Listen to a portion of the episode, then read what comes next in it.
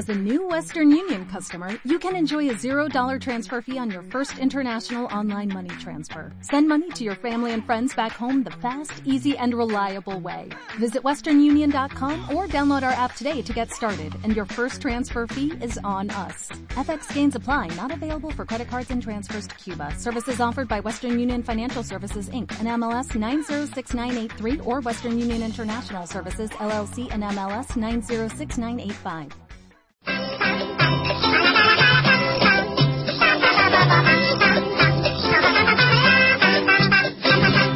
Mi padre dice que en Hello Freaky Podcast se aprende mucho de cine.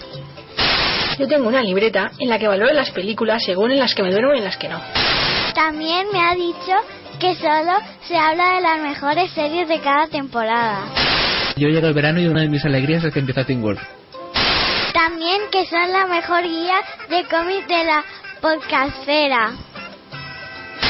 Con tantas novedades, no sé si me falta pillar el último de Vengadores Reunidos, Imposibles Vengadores o, o Jóvenes Vengadores. Va, me los compro todos otra vez y ya está. Y trae los videojuegos con mejores gráficos, mejores historias y mejores personajes. ¡Buah! ¡Qué vicio llevo al Candy Crush! ¡Qué acoso a mis amigos de Facebook para que me manden vidas! Y por todo esto, de mayor, yo también quiero escuchar Hello Freaky. Hello Freaky, creando eruditos populares desde su más tierna infancia.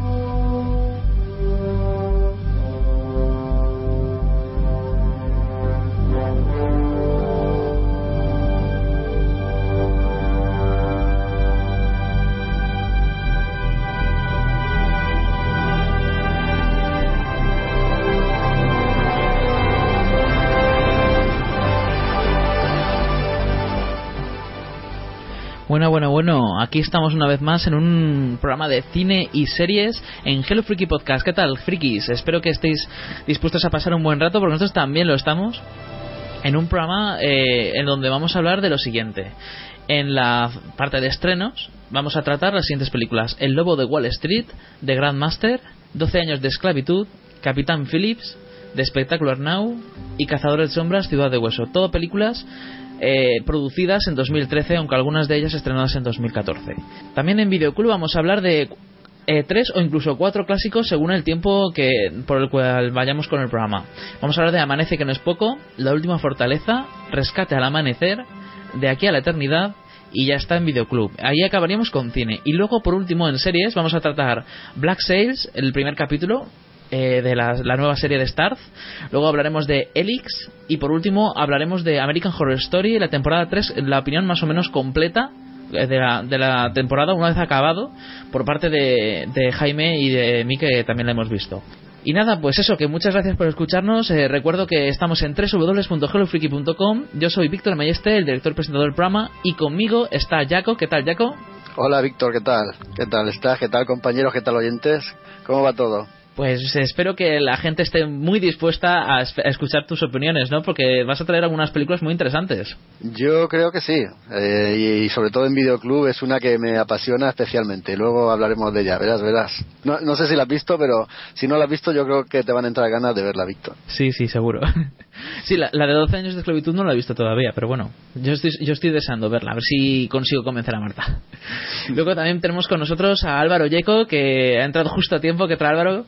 Coño, justo entonces. Sí, sí, justo, justo. Por las presentaciones. O sea, que habéis empezado tarde, muy mal. Sí, sí, muy mal encima. ¿Qué tal, compañeros? Muy buenas. Encantado Hola. de volver a oíros. Pues eh, espero que estés dispuesto porque vas a traer bastantes títulos, por lo que veo. Sobre todo algunos de ellos que los has apuntado hoy mismo.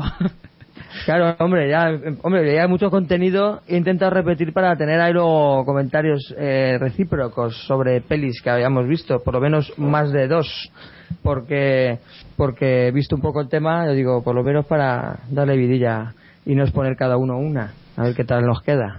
Claro, no, seguro, ¿no? Sí, siempre es bueno. Lo que pasa es que muchas veces, como vemos muchas películas, acabamos trayendo, pues, sobre todo diversidad antes que a lo mejor traer la opinión del, del, de más de una persona de una misma película, que siempre, en mi opinión, siempre es más interesante, ¿no? Muchas veces mm. incluso nos podemos a discutir sobre, sobre la calidad de una película. Por eso, por eso. Bueno, y también tenemos con nosotros, por último, el último integrante del equipo es Jaime Snow. ¿Qué tal, Jaime? Muy buenas noches. Acabamos de llegar de nuestro viaje en el tiempo del anterior programa y nada, aquí de nuevo muchas ganas de colaborar y de exponer las películas. Pero tú entonces has viajado directamente desde la grabación del anterior, o sea, ¿no has descansado una semana o, o qué? No, no, no he descansado, lo he hecho seguido. Ay, con, con un par de huevos. Ahí estamos. Bueno, pues nada, vamos a comenzar con cine y ya he dicho la lista, así que solo queda comenzar con la sección.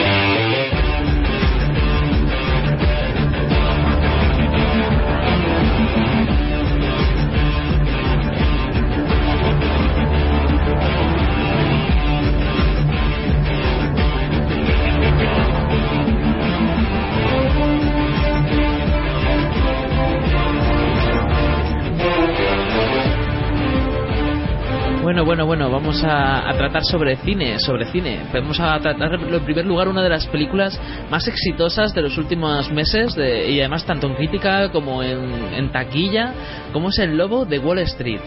Eh, esta película, de- bueno, vamos a, yo creo que mejor voy a dejar a Álvaro que, que la presente porque como yo no, no he podido hablar en el principio del programa, yo creo que será mejor que sea él el que, el mismo, que tú explique un poco en qué consiste. Jaja. Que me, ah, que empiece con, la, con la sinopsis. sí, El Lobo de. Wall Street, ¿quién la dirige? ¿Quién la protagoniza? Vale, es verdad que, que no lo sabe nadie, ¿verdad? No, no lo saben. Yo creo que y tampoco nadie la ha visto. Martin Scorsese, Leonardo DiCaprio, Jonah Hill, los más destacados. El Lobo de Wall Street, peliculón, maravillosa, extremadamente entretenida. Venga, pues. Ya está, ya, ya te puedes ir a tu casa, ¿eh? ¿no? Ya, ya está, ya te puedes ir a tu casa, ya has dicho todo, ¿no? Ya está.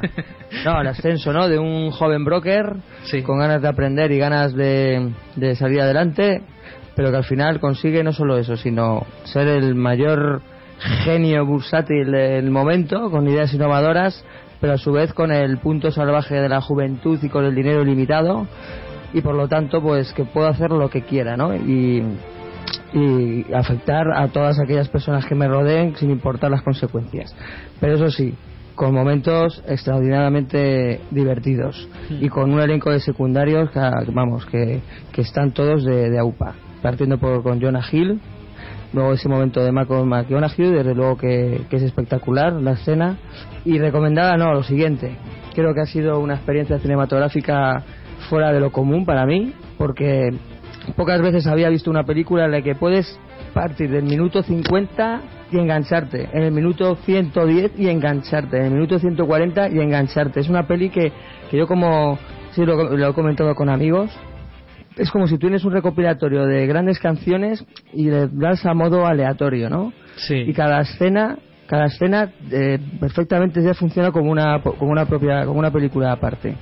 Momentos de bajón puedes tener, pero muy muy muy pocos, porque enseguida ya tienes de repente otra escena que te va a provocar ya no solo carcajadas, sino emociones de todas las emociones habidas y por haber.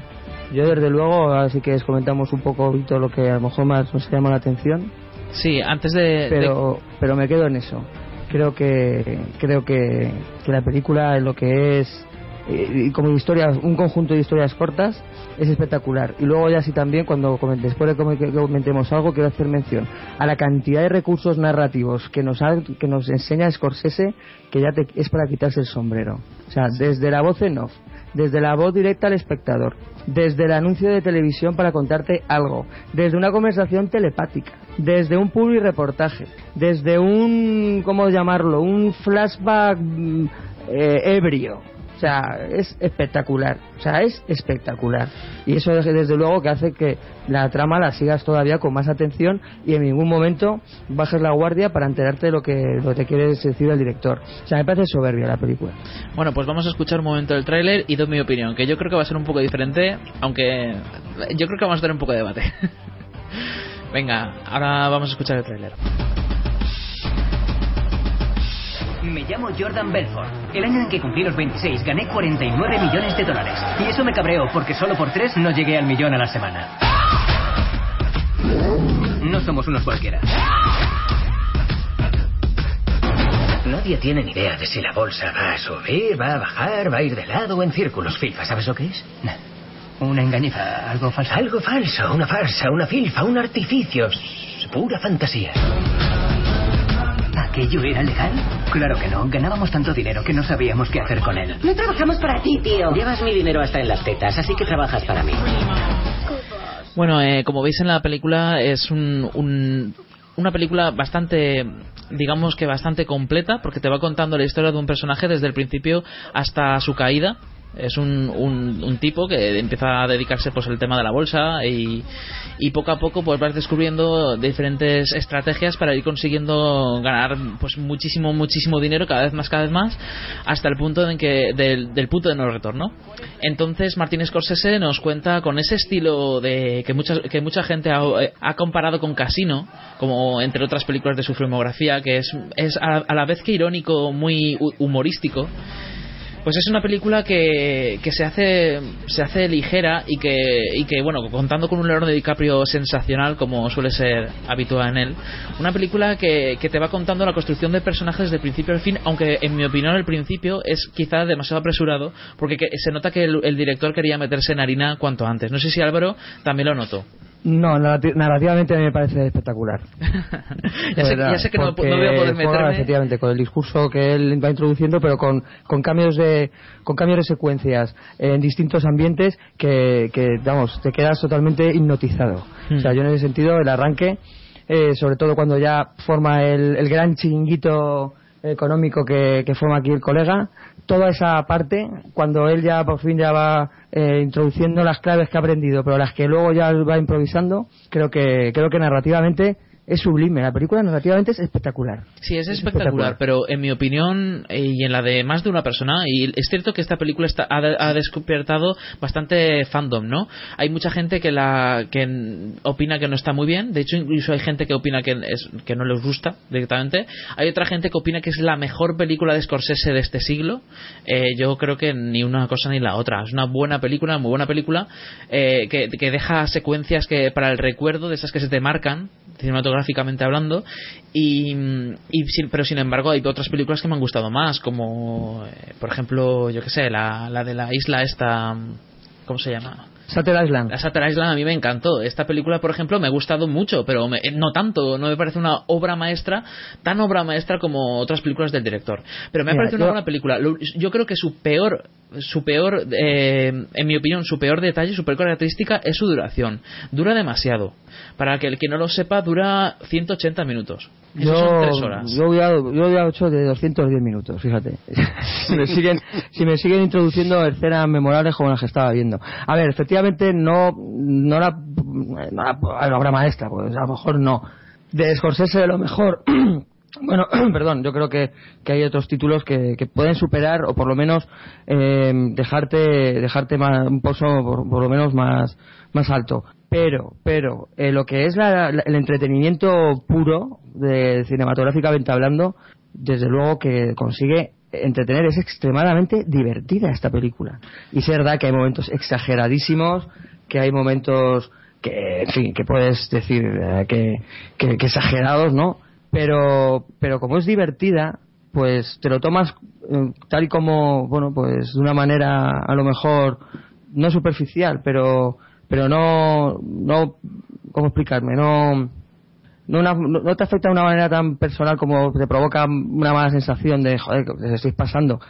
Sabes que son malas personas que te- con dinero y desde luego pues con, la- con el gasto ilimitado ¿no? y, las repercu- y las repercusiones que las decisiones va a tomar y que va a afectar, desde luego que eso sí lo puedes censurar, pero te apartas de ello, sabes que está Sí. mal y por lo tanto no, no, te, no, te- no- no quieres eh, aplaudir lo que están haciendo. No, eso pero lo hace muy bien. es cierto que ese poder de masas ¿no? que tienen a veces estas personas, o por lo menos estos personajes un pelín exagerados, pues hace que hace que la diversión pues la- la- esté garantizada. Luego pues ya te apartas ¿no? de, de lo que estás viendo y, profundizas en lo que realmente puede ser y a lo mejor en ese sentido, bueno, pues sí reprochable. Pero, pero cuando estamos hablando es de cine y de pasarlo bien en el cine, pues aquí consigue desde luego que, que la entrada esté perfectamente amortizada. Pues a mí se me hizo algo larga y no lo puedo evitar. Y de hecho a Marta también se le hizo algo larga. Hay, hay gente que, al que se le hizo larga. Sin embargo, no hay más que hablar de, por ejemplo, la, nota en IMDB es de las más altas de la historia del, de la, del portal. Es un 8,6. Y estamos hablando de casi 200.000 votos. Quiero decir que, que hay muchísima, muchísima, muchísima gente que le ha encantado. Está nominada a 5 Oscars.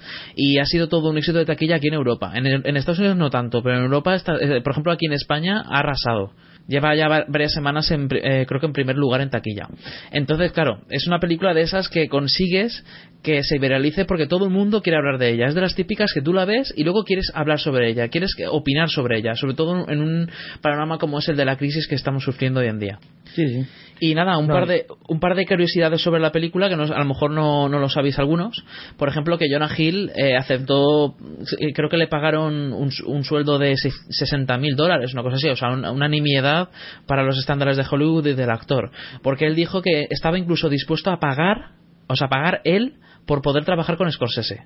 Y una cosa curiosa también con ello es que, bueno, yo creo que muchos, mucha gente estará de acuerdo en que Jonah Hill tiene muchos detractores y sin embargo en nuestra película incluso esos detractores han admitido que, que lo hace bien. O sea, que algunos dicen entre risas que Scorsese es capaz de hacer un buen actor hasta incluso a Jonah Hill.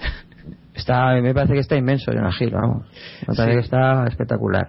Sobre todo en, joder, cuando se exige mucha, mucha actuación física eh, con en, esos momentos pues que se, están, se ponen hasta el culo de, drogas y, de, exageraciones ahí de verbales y gestuales el tío tiene unas muecas increíbles. Y el y bueno y DiCaprio lo mismo. O sea DiCaprio tiene aquí registros por un tubo.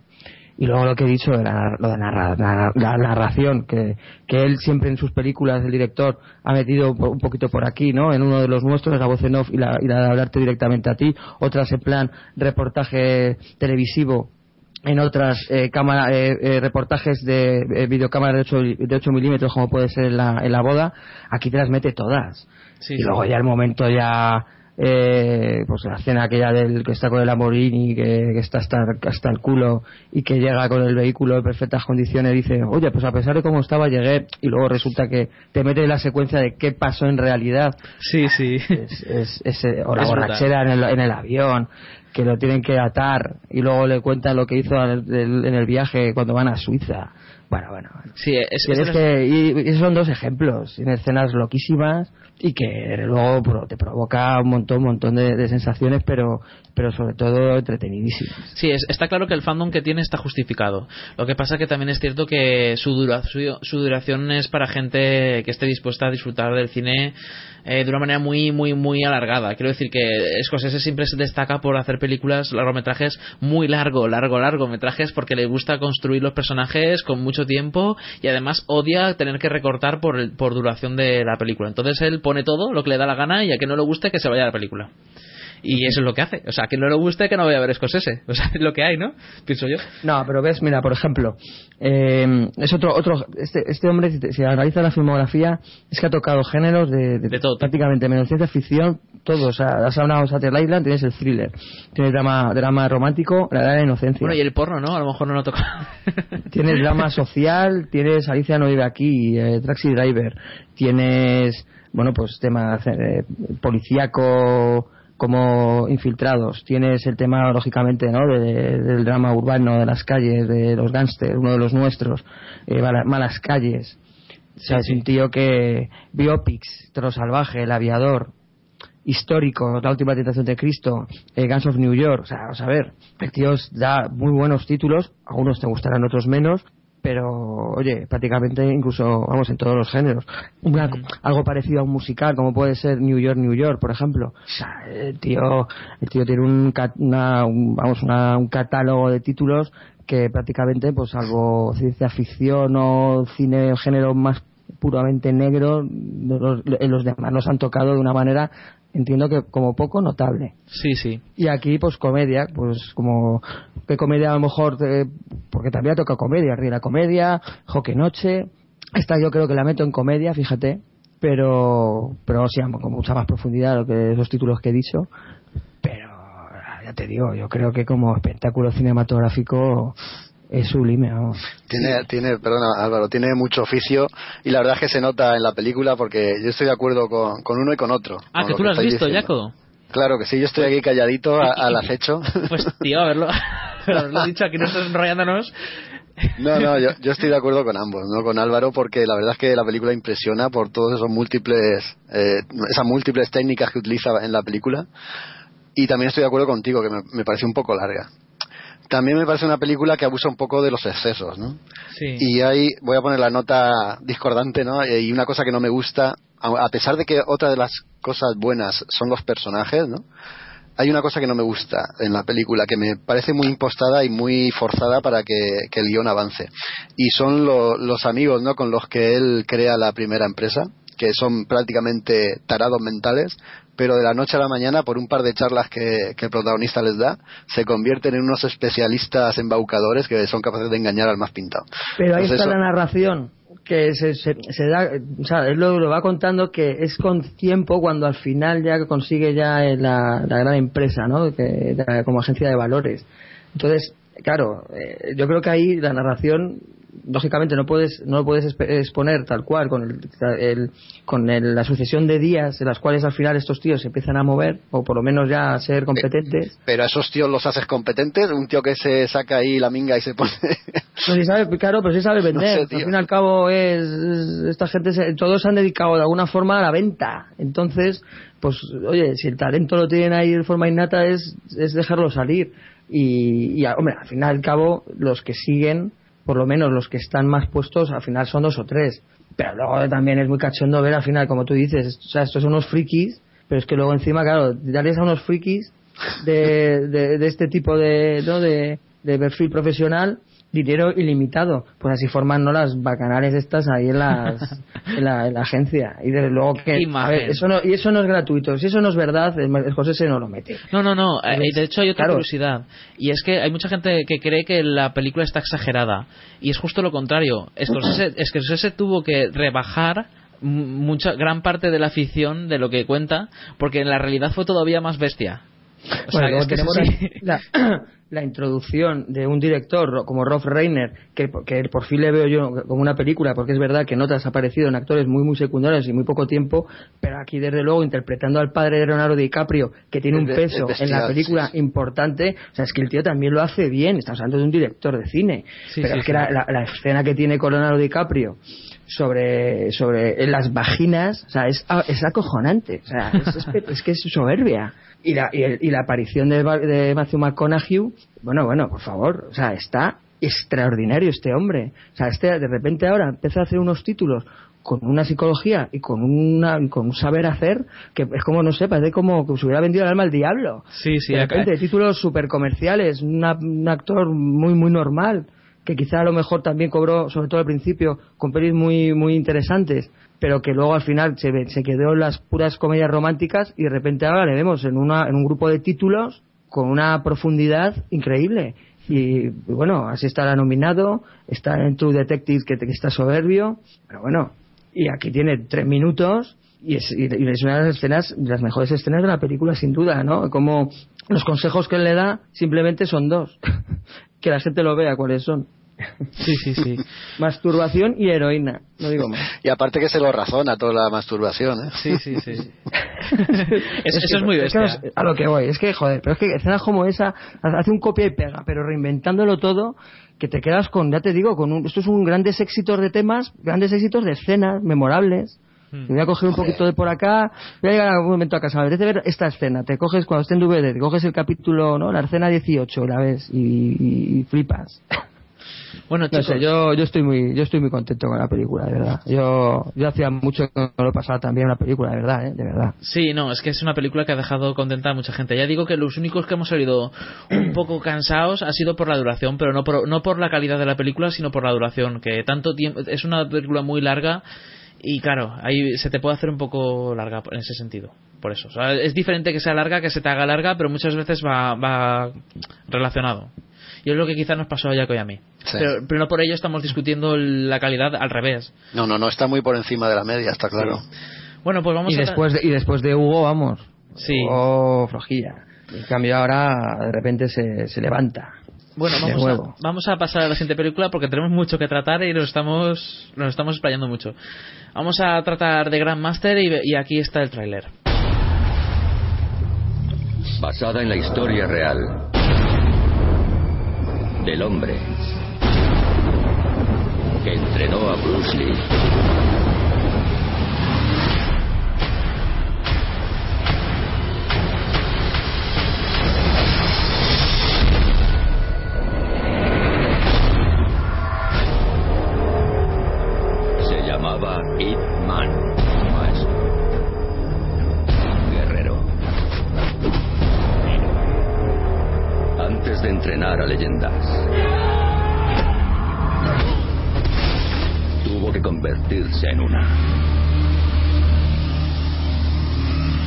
De Grand Master que nos lo va a traer Jaime. ¿Qué tal, Jaime? ¿Cómo lo viste? Muy bien, pues mira, aquí estamos para comentar de Grandmaster. Y bueno, como hemos podido intuir por el tráiler, es del género de artes marciales con drama, acción. Está dirigida por Wong Kar Wai, que es un director hongkonés muy reconocido en su país. Yo he hecho un repaso a su filmografía y la verdad es que no, no, no había visto ninguna más de- del tipo este. Y nada, los actores más importantes son Te- eh, Tony Leon Chihuay, que lo hemos visto en. Bueno, yo por lo menos lo he visto en Hero, en Juego Sucio, El Acantilado Rojo. Eh, sale también Tang Pijin, que es la actriz de Memorias de una Geisha. eh, y La Casa de las Dagas Voladoras, que para mí esta chica es lo mejor de la película. La verdad es que es guapísima y, y actúa bastante bien. Y el guion es también del mismo director, de Wong Kar Wai. Eh, bueno, si queréis hablo un poquito de la sinopsis de qué va la película. Sí, adelante. Eh, sí. No, no, decía que adelante, adelante. Ah, vale, vale, muy bien. Pues mira, se nos presenta la ciudad de Foshan, que está al sur de China, en vísperas de la invasión japonesa de 1936, donde se reúnen dos de los más importantes maestro- maestros del Kung Fu del momento. Que uno de los personajes es el que comenta en el tráiler, el maestro de Bruce Lee, Ip Man, el mítico hombre que, que entrenó a este gran actor. Y el padre de Gong Er, que es la chica, que es el gran maestro del Kung Fu de entonces eh, que viajan desde el norte a Foshan para, una, para la ceremonia de jubilación. ¿vale? El gran maestro este se va a jubilar, ha hecho ya su jubilación en el norte y va a hacer su jubilación en el sur. Y nada, nos cuentan que ya ha elegido un sucesor en el norte y que ha venido al sur para elegir a otro sucesor, que se tendrán que enfrentar entre ellos por el puesto de- del gran maestro. Eh, para, to- para toda esta elección del gran maestro del sur eligen a, a Ip Man, el que fue el maestro de Bruce Lee, que tiene que pasar una serie de pruebas, enfrentarse a diferentes clanes y tal, y cuando ya por fin eligen que va a ser el gran maestro del sur para pasar a la prueba final, pues estalla la, la invasión japonesa. A partir de aquí, los protagonistas pierden todo lo que tenían, eh, los gran ricos ya son pobres, los que quieren dinero se tienen que aliar con los japoneses y la película se envuelve en un escenario de, de guerra y de traición. Eh, el año de la película es de 2013 y lo que pasa es que creo que en España se ha estrenado hace poquito. Y nada, el país es Hong Kong y esos son los datos generales. Pasa- no sé si la habéis visto alguno más. No. Pues no. No, yo no la he visto. No, la quería ver, pero no la he visto todavía. Bueno, pues nada, pasamos a la valoración. Eh, la peli tardó cinco años en rodarse, que me parece una pasada. No sé si sufrió algún tipo de problemas o es que el tío quería hacer la gran obra maestra, que ya os digo que no lo consiguió. Eh, la película cuenta con una buena fotografía, está visualmente está muy bien. De hecho, de hecho está nominada a los Oscars en esta edición para mejor fotografía y mejor vestuario. Y aunque estos son los dos puntos fuertes, yo creo que a la vez son los puntos débiles, porque el director este abusa demasiado de, la, estética y la fotografía, perdiendo el interés total en, en la narrativa. Yo creo que le pasa un poquito como a Lars von Trier, no sé si habéis visto alguna de- del tipo este. Sí, sí. He visto, Que se- mm, vamos, a mí, a mí por lo menos no me gusta. Se, se ceba demasiado en lo que es la fotografía y la imagen y pierde un poco el hilo de- de- del entretenimiento. Y bueno, eh, el problema de la película es que, el principal problema es que esta historia no- nos la han contado ya muchas veces. Todo el tema de, de la guerra chino-japonesa está más que visto. El personaje principal, Ip Man, ya ha aparecido en cuatro películas recientes. Yo, yo he visto las dos primeras, que son de, de 2008 y 2010, ambas protagonizadas por, por Donnie Yen, y la verdad es que están bastante bien, ¿eh? os las recomiendo a todos si os gusta el tema artes marciales y kung fu y tal, porque están francamente espectaculares. Se llaman Ip Man y la otra es, creo que es Ip Man la leyenda, y están están súper bien. Pero bueno, luego aprovechando el tirón, pues hicieron la precuela, la secuela, ahora están preparando la serie, y entonces, claro, te sacan ahora esta película en 2014 con todo esto que viene por detrás y es como, un poco resobado ya el tema del personaje este de Ip Man. No sé, se, repite un poquito. Eh, para mí la forma de, filmar y narrar la historia es un pelín confusa, pega saltos como si fuera capítulo 1, capítulo 2, venganza. Y la verdad es que confunde un poquito. Hay cámaras lentas que no entiendo, los combates en ocasiones son demasiado fantasiosos, sobre todo porque se, trata, no se trata de una película de fantasía, es decir, está basado en hechos reales, todo esto se supone que ha pasado, entonces para mí se pasan, se pasan un pelín con, los saltos y, demás al estilo Matrix tiene algún momento filosófico que está bien, un par de coreografías muy chulas y bueno, en general se deja ver. Yo la, verdad es que si no habéis visto las anteriores que he comentado de, de esta la podéis ver, pero ya si has visto todo lo anterior esto es como, venga, más de lo mismo y se hace un pelín pesada. Entonces no la recomiendan mucho. O sea, para verla en el cine desde luego no. No, no, en el cine desde luego que no. En casa, si tenéis una, una tele decente, está bien bueno, es, entretenida la película, pero ya te digo, el, problema es que es una historia que ya se ha contado muchas veces y es que además recientemente, porque las películas que os comentaba yo son de 2008 y 2010.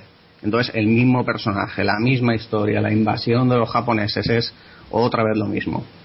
Pues yo, mira, Jaime, te recomiendo de este director ¿eh? que, veas, por ejemplo, Changin Express y Fallen Angels, que si es verdad que tiene un carácter más urbano, por lo que me estás diciendo, tiene pinta esto una especie de drama histórico con artes marciales, por lo que te estoy oyendo. pues estas se alejan, se alejan totalmente de esto, son dramas urbanos, pero con una narrativa también súper interesante. Por ejemplo, Changing Express es una de las pelis favoritas de Tarantino. Y, y, son pelis muy muy interesantes ¿eh? además prácticamente sin guion dejar improvisados a, a, los actores como que un poco se desenvuelvan en las situaciones que les presenta el director y apuntar esos dos títulos. A mí me, gustaron bastante que es Express y Fallen Angels. Luego hay otra que se llama Happy Together de, que eso ya es más drama más drama social de dos, dos gays que viven dos gays hongkoneses que viven en Argentina no está mal. Y luego 2046 que esta tiene un, un tono de ciencia ficción también en muy una historia muy interior en, muchos interiores casi un poquito incluso hasta de un poco género negro fíjate esa también me, gustó. Lo que ocurre que es secuela de otra que no me he quedado con el título y, en conjunto esa obra pues no sé cómo habrá quedado.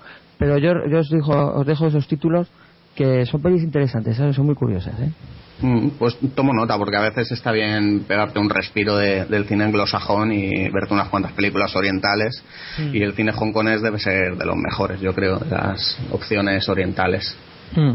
No sé si no sé si a estas películas que, has comentado que le pasa lo que lo que a esta de Grandmaster que el tío se, se recrea demasiado en, la fotografía y en lo bonito de la imagen. A ver, sí, este se recrea sobre todo en la tema en la cotidianidad ¿de acuerdo? O sea, tú vas a ver escenas que a lo mejor, pues en la que está el traficante de drogas, se pone a cocinar. Pero a mí, como me gustan mucho los hábitos, eh, no, pues, eh, sobre todo en, otros continentes, ¿no? Y que estamos, y sobre todo separado de nuestra cultura, ¿no? Y de nuestra, de nuestra tradición más, más habitual, ¿no? del día a día, llama la atención. Y luego sí es verdad que, que, la historia, en esas que he mencionado, es interesante. Otros títulos de él, aparte, porque es verdad que tiene unos cuantos, no los conozco, pero también desde ese punto de vista lo veo interesante. O sea, ver esas calles hongkonesas eh, o, por ejemplo eh, los locales, los pisos, cómo viven, eso, eso lo retrata muy bien este hombre, por lo menos en, estos títulos. Porque creo que también tiene por ahí otras otras de, artes marciales, de que hace Scryen o algo así, otra que se llama, que creo que también fue reconocida, esa por ejemplo no la he visto, pero las que son cuestiones o retratos sobre todo sociales en grandes urbes pero más con gente muy muy gris. Con tema el tema criminal siempre pero luego también mostrando el lado humano y, y, luego la relación que tiene con los demás sentimental está tiene tiene son, son, muy, son muy interesantes a mí me han gustado mucho esos, esos títulos que mencionan sí a mí con el aspecto este cotidiano que comentas del director eh, en esta película no lo he comentado pero también lo tiene tiene varias escenas en, un famoso burdel de allí del sur de China que se llama el Pabellón de Oro y sí que es verdad que aparece todo lo que comentas. Muy bien. Bueno, pues vamos a pasar a la siguiente película que es 12 años de esclavitud y vamos a escuchar brevemente el tráiler. Quería preguntarle de qué parte del país es usted. Vengo de Canadá. Adivina dónde está. Sé dónde está Canadá. He estado allí. Pero si allí no hay esclavitud. Solomon Northup es un gran virtuoso del violín. Yo nací como un hombre libre. Vivía con mi familia en Nueva York. Sé bueno con tu madre. Hasta el día que me engañaron. Por Solomon. Me secuestraron y me vendieron como esclavo.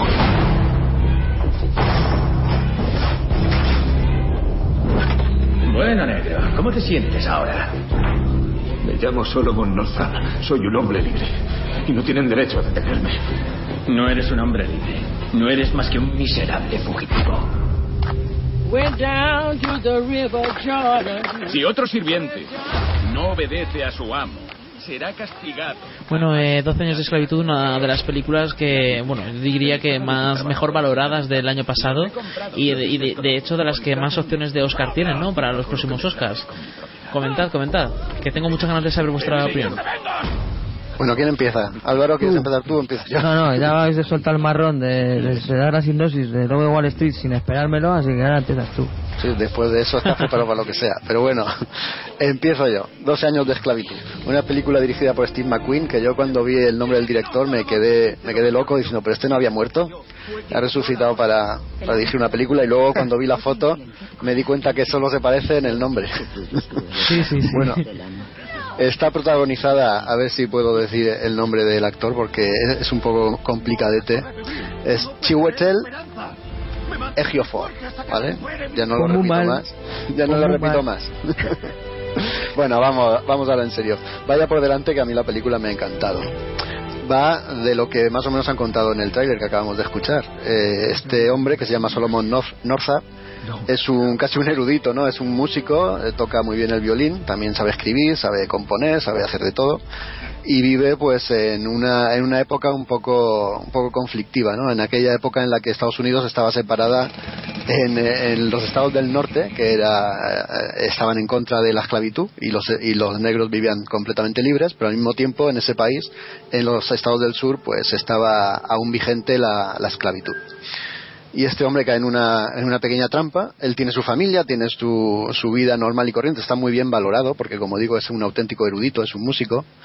Y cae en una trampa en la que le, lo capturan y se lo llevan a unos estados del sur, donde le cambian el nombre, le llaman Vlad, creo que es. Y ahí lo tienen. Y bueno, ahí ve- y vemos pues la, triste vida que lleva durante 12 años, aunque la película parece que sea algo menos, pero bueno, durante unos 12 años eh, pasando de amos en amos, ¿no? Porque él, aunque en realidad no es un, un, un hombre de espíritu luchador, sí que tiene ese, ese toque rebelde que le da la educación o, la cultura, ¿no? Hay ciertas cosas por las que no está dispuesto a pasar y eso le hace que, vaya cambiando de amos vemos a pues, oh, distintos blancos que, que, que son su- sus dueños, ¿no? El primero de todos es Ben- el actor es Benedict Cumberbatch. O sea, no sé si os acordáis de bueno, me imagino que sí, ¿no? La serie de Sherlock, el protagonista, la verdad es que lo hace muy bien, ¿no? El, hombre está, el trabajo en general de todos los actores, es, yo creo que es absolutamente genial. No sé si Álvaro estará de acuerdo conmigo, pero pues, empezando, empezando por el protagonista, tiene uno- unos primeros planos y algunos, algunas escenas en solitario que son realmente antológicas. Vo- volviendo al primer esclavista que tiene, a este hombre, es el, digamos que uno de los más, mm, de, de los que más se piensan, ¿no? De si está haciendo bien teniendo ahí a, los esclavos y tal. Pero, pero bueno, eh, él sigue dejándose llevar por, por, por la sociedad que le ha tocado vivir en ese estado del sur y sigue presionando ahí a los esclavos que tiene tiene que cambiar de manos este hombre, este, este Solomon Northup, y es donde va a caer ya a, a un- a una plantación con unos amos que son realmente crueles. Ahí es donde se desarrolla casi toda la parte o la parte final de la película y donde vemos las verdaderas barrabasadas que, este hombre tiene que soportar, tiene que vivir y bueno, y todo desemboca en un final agridulce que no voy a revelar porque vale la pena vale la pena contemplarlo, pero que, que es terrible, ¿no? Es terrible porque, porque es real. Está basado en, en la novela que el mismo protagonista, Solomon Northup, escribió, que se titula igual que la película, y es absolutamente desgarradora. Un, antes de darte paso, Álvaro, quiero hacer hincapié en, en una cosa que, que me llamó muchísimo, muchísimo la atención, y es el ritmo narrativo de la película. No sé si tú estarás de acuerdo conmigo, que es, que es un ritmo constante. O sea, en ningún momento la película da acelerones ni, ni, baja, ni baja el ritmo. Te está mostrando todo lo que te está mostrando siempre eh, con la misma intensidad. Por lo tanto, si estás contemplando una conversación, la, la, la acción no, no, no acelera por supuesto está eh, con parsimonia, ¿no? Te está mostrando la conversación en toda, en toda su plenitud. Pero si a continuación estás viendo una escena de, maltratos y de, vejaciones, el, ritmo sigue siendo exactamente igual. O sea, en ningún momento acelera y te convierte en un espectador eh, absolutamente eh, con, imposibilidad de intervenir, ¿no? Te hace un poco partícipe o testigo, un incómodo testigo de lo que allí está sucediendo. Y ya digo que la, la película ni escatima en, planos ni, ni, en ocultarte nada del sufrimiento que, por ahí pasaban. Y eso es una de las cosas que más me ha gustado de la película, ¿no? Ese ritmo constante que no sacrifica para nada, pues eso, ni el dolor, ni la acción, ni, ni cualquier cosa que te quiera mostrar en pantalla. Bueno, a ver, a mí me gusta, mm, quizá a lo mejor no tanto como, como, como a ti, por lo que según te estoy escuchando. Creo que es una, como yo estas pelis que últimamente estoy llamando, un poco peri WhatsApp, ¿no? Que cuando ya estás con el tercer, ya, la tercera bronca, ¿no? Al protagonista, y bueno, voy a ver si tengo algún mensajito que revisar. Entonces yo creo que ahí sí es verdad que hubo momentos que, que dejé de, de estar tan, tan pendiente de lo que, lo que querían enseñarme. Yo, a ver, eh, es una peli que termina y tampoco es de las que te vas a la cama y reflexionando. Es, yo en ese sentido la veo muy caduca, ¿vale? Es verdad que, tiene cosas interesantes. Ahora voy a resaltar sobre todo dos que me han llamado, tres más, más bien que sí me llama la atención y sí me quedo con eso, que es lo que quería introducir ahora. Pero sobre lo que es las distintas fases a las que va pasando el protagonista, tienes, por un lado, cuando en el capítulo de Benedict Cumberbatch te lo muestran como muy noble el, ¿no? el personaje que interpreta el actor inglés, pero luego dices, bueno, pero si tú aquí apoyándolo como sea a tus, a tus esclavos, pero aquí no te veo yo una actitud muy tendente a, a, la, anulación ¿no? de esta medida. Luego tienes a Paul Dano, que por otro lado, eh, sí es verdad que es el típico crueldad exagerada y sin ningún tipo de, justificación, por lo menos el director no nos lo cuenta, ya tienes entonces el típico punto, cuando son este tipo de películas, sobre todo eh, la cuestión de la esclavitud en Estados Unidos, es la crueldad por la crueldad. ¿Qué ocurre? Que eso ya me lo encuentro en Fassbender. Aquí en Fassbender sí destaco el personaje. ¿Por qué? Porque tú le ves que es una crueldad, pero porque es un tío que tiene muchísimos demonios internos, muchísimas inseguridades y, y muchísimas debilidades. Entonces, yo desde luego sí destaco el personaje. ¿Por qué? Porque se le ve tan infeliz, tan inseguro, y todo eso lo, lo, ataca con, los más indefensos, que serían sus esclavos, creo que la tridimensionalidad del personaje está logradísima. Pero yo me quedo de verdad, para mí las dos escenones, fíjate, las son las que las protagoniza la mujer del Michael Fassbender. Sí, te, me parece que es cuando de verdad a mí la, me quedo yo embobado con lo que es con la, con la pantalla. Porque todo lo contrario que Fassbender. Es la maldad del silencio, del que no te esperas la reacción y de repente placa. Entonces ahí el, cuando ataca físicamente a esta esclava a la que tiene, le tiene echado el ojo el Fassbender, que es su marido. O sea, eh, ¿cómo, cómo ella, eh, interpreta a una mujer que es más mala que el veneno, pero que es la verdad, pero así, como el veneno, ¿no? Silencioso, sutil, pequeñas gotitas, pero para acabar contigo. Me parecen impresionantes. Creo que está muy bien también mostrada la escena cuando en los pocos minutos que está Paul Giamatti, que es un actor que a mí me encanta, que súper dura, cómo, cómo vendían de verdad a estas personas sin importarles nada, como si fueran auténticos, como si fueran animales, como si estuvieras, si estuvieras en un, en un mercado de ganado, igual, creo que esa escena también está muy, muy lograda. Y luego, el, la, la, la actuación, o esos segundos, fíjate que en Navidades hablamos de mm, los fantasmas atacan al jefe, el momento en que sale la actriz Alfred Woodward que es una esclava que ya ha salido un poco del, ya de, lo que es el trabajo físico porque se ha ganado a sus señores y está en plan consejera, pero como separada también del resto de compañeros o por lo menos de hermanos que están sufriendo y cómo aconseja el salir de ahí como superviviente, ese monólogo me parece también espectacular. Cuando termina la película me quedo con esas escenas. Las demás, bueno, un drama de estos tipos que puedes ver en cualquier telefilm, pero yo creo y remarco eso esos, esos momentos son los que yo cuando terminé la peli me quedé con ellas, porque te quedas totalmente eh, como, vamos, como, si la pantalla fuera un campo de tracción, que te quedas ahí mantado viendo cómo esta tía, eh, ahora vuelvo a, la, actriz, la actriz Sarah Paulson, la mujer de, este personaje de Michael Fassbender, cómo de repente, de manera silenciosa, los discursos que tiene rajistas son, eh, pero, pero con una seguridad y con un nivel de actuación que a mí desde luego me pareció espectacular. Me quedo con eso de la película. No, Sarah Paulson esta es que el, personaje destila absoluta maldad, ¿no? La ves aparecer y ya sabes que está que, está tramando algo y que algo va a pasar. Sobre todo en esa en esa escena que creo que tú que tú has mencionado, ¿no? Cuando le hacen ese castigo tan intensivo a la, a la negra que a la que Fassbender le había echado el ojo es que vamos es, es, de una crueldad vamos tremenda también me quedo yo con la escena del árbol cuando antes de cambiar de dueños no sé si decir cuando está con la soga al cuello no el protagonista esa escena del árbol ese, ese silenciosa parsimonia que hay la gente paseando alrededor de él mm, cierto también. sí es verdad sí muy bien, tiene tiene varias escenas que yo creo que sí que son recordables no y luego la, la actuación de ellos pues, es verdaderamente tremenda. Yo sí que la recomiendo. A mí me ha gustado mucho y no está mal de vez en cuando ver una peliculita de estas. Pues es este es, un programa repleto de, de, peliculones, ¿no? Porque parece ser que estamos trayendo un peliculón detrás de otro, salvo de Grandmaster. Lo siento, Jaime, pero no, pasa nada. Oye, una, una preguntita. Sarah Paulson esta es la de la de American Horror Story, ¿no? Yo sé, yo creo que la veo muy televisiva, como esas eh, estas series que creo que también han salido por ahí, Anatomía de Grey y Mujeres Esperadas, pero como no como no he visto yo esas series, tampoco sé exactamente qué, registros tiene, qué nivel de actuación.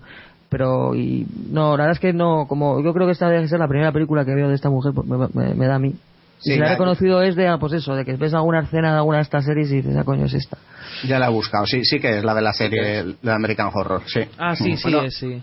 Decir que también sale Brad Pitt en un papelito que, vamos, se lo han puesto ahí al dedillo al hombre, ¿eh? Bueno, se lo ha puesto él, por, me imagino. él es productor y es que, vamos, es que ha sido... No, yo me pido este. Pues el más agradecido, voy a lucirme aquí. Venga. Ese sí que es el personaje de Disney, ¿ves? Por eso creo que es un poco irregular, porque, joder... Venga, Poldano es el malo de la Bella Bestia y, y, Brad Pitt es el bueno de la sirenita. Ah, bueno, vamos a pasar a la siguiente película si os parece bien, o queréis comentar algo más. No, no, no, es suficiente que la vea la gente, que, que no es una mala película para nada. Vale, pues bueno, esto parece que, que Fassbender es el actor fetiche del Steve McQueen este, ¿no? Sí, mm. sí, sí. Porque ha protagonizado sus tres últimas películas. Conozco Hunger y Shine, y sí, es el protagonista. Aquí es coprotagonista, no, pero aquí está, ahí está bien. Pero sobre todo que está muy, muy bien explorado el personaje. Porque no es el cruel por ser cruel. No, es un, es un cruel porque tiene excesos, tiene tantas inseguridades que, que, todo eso lo vuelca contra las, los que tienen defensos. O sea, no te, no te no empatizas con él porque es un cabrón, pero, pero creo que, creo que está muy bien eh, narrado la, la, vamos, la, la psique del, del personaje y, y qué bien mostrado estos diablos internos que tiene porque porque desde luego le da todo. Y en ese sentido está está muy conseguido. Nada el tío es un actor como copa un pino y, y lo sigue mostrando lo demuestra en esta peli también. Bueno pues es un actorazo. vamos a pasar a la siguiente película que es Capitán Phillips y vamos a escuchar el tráiler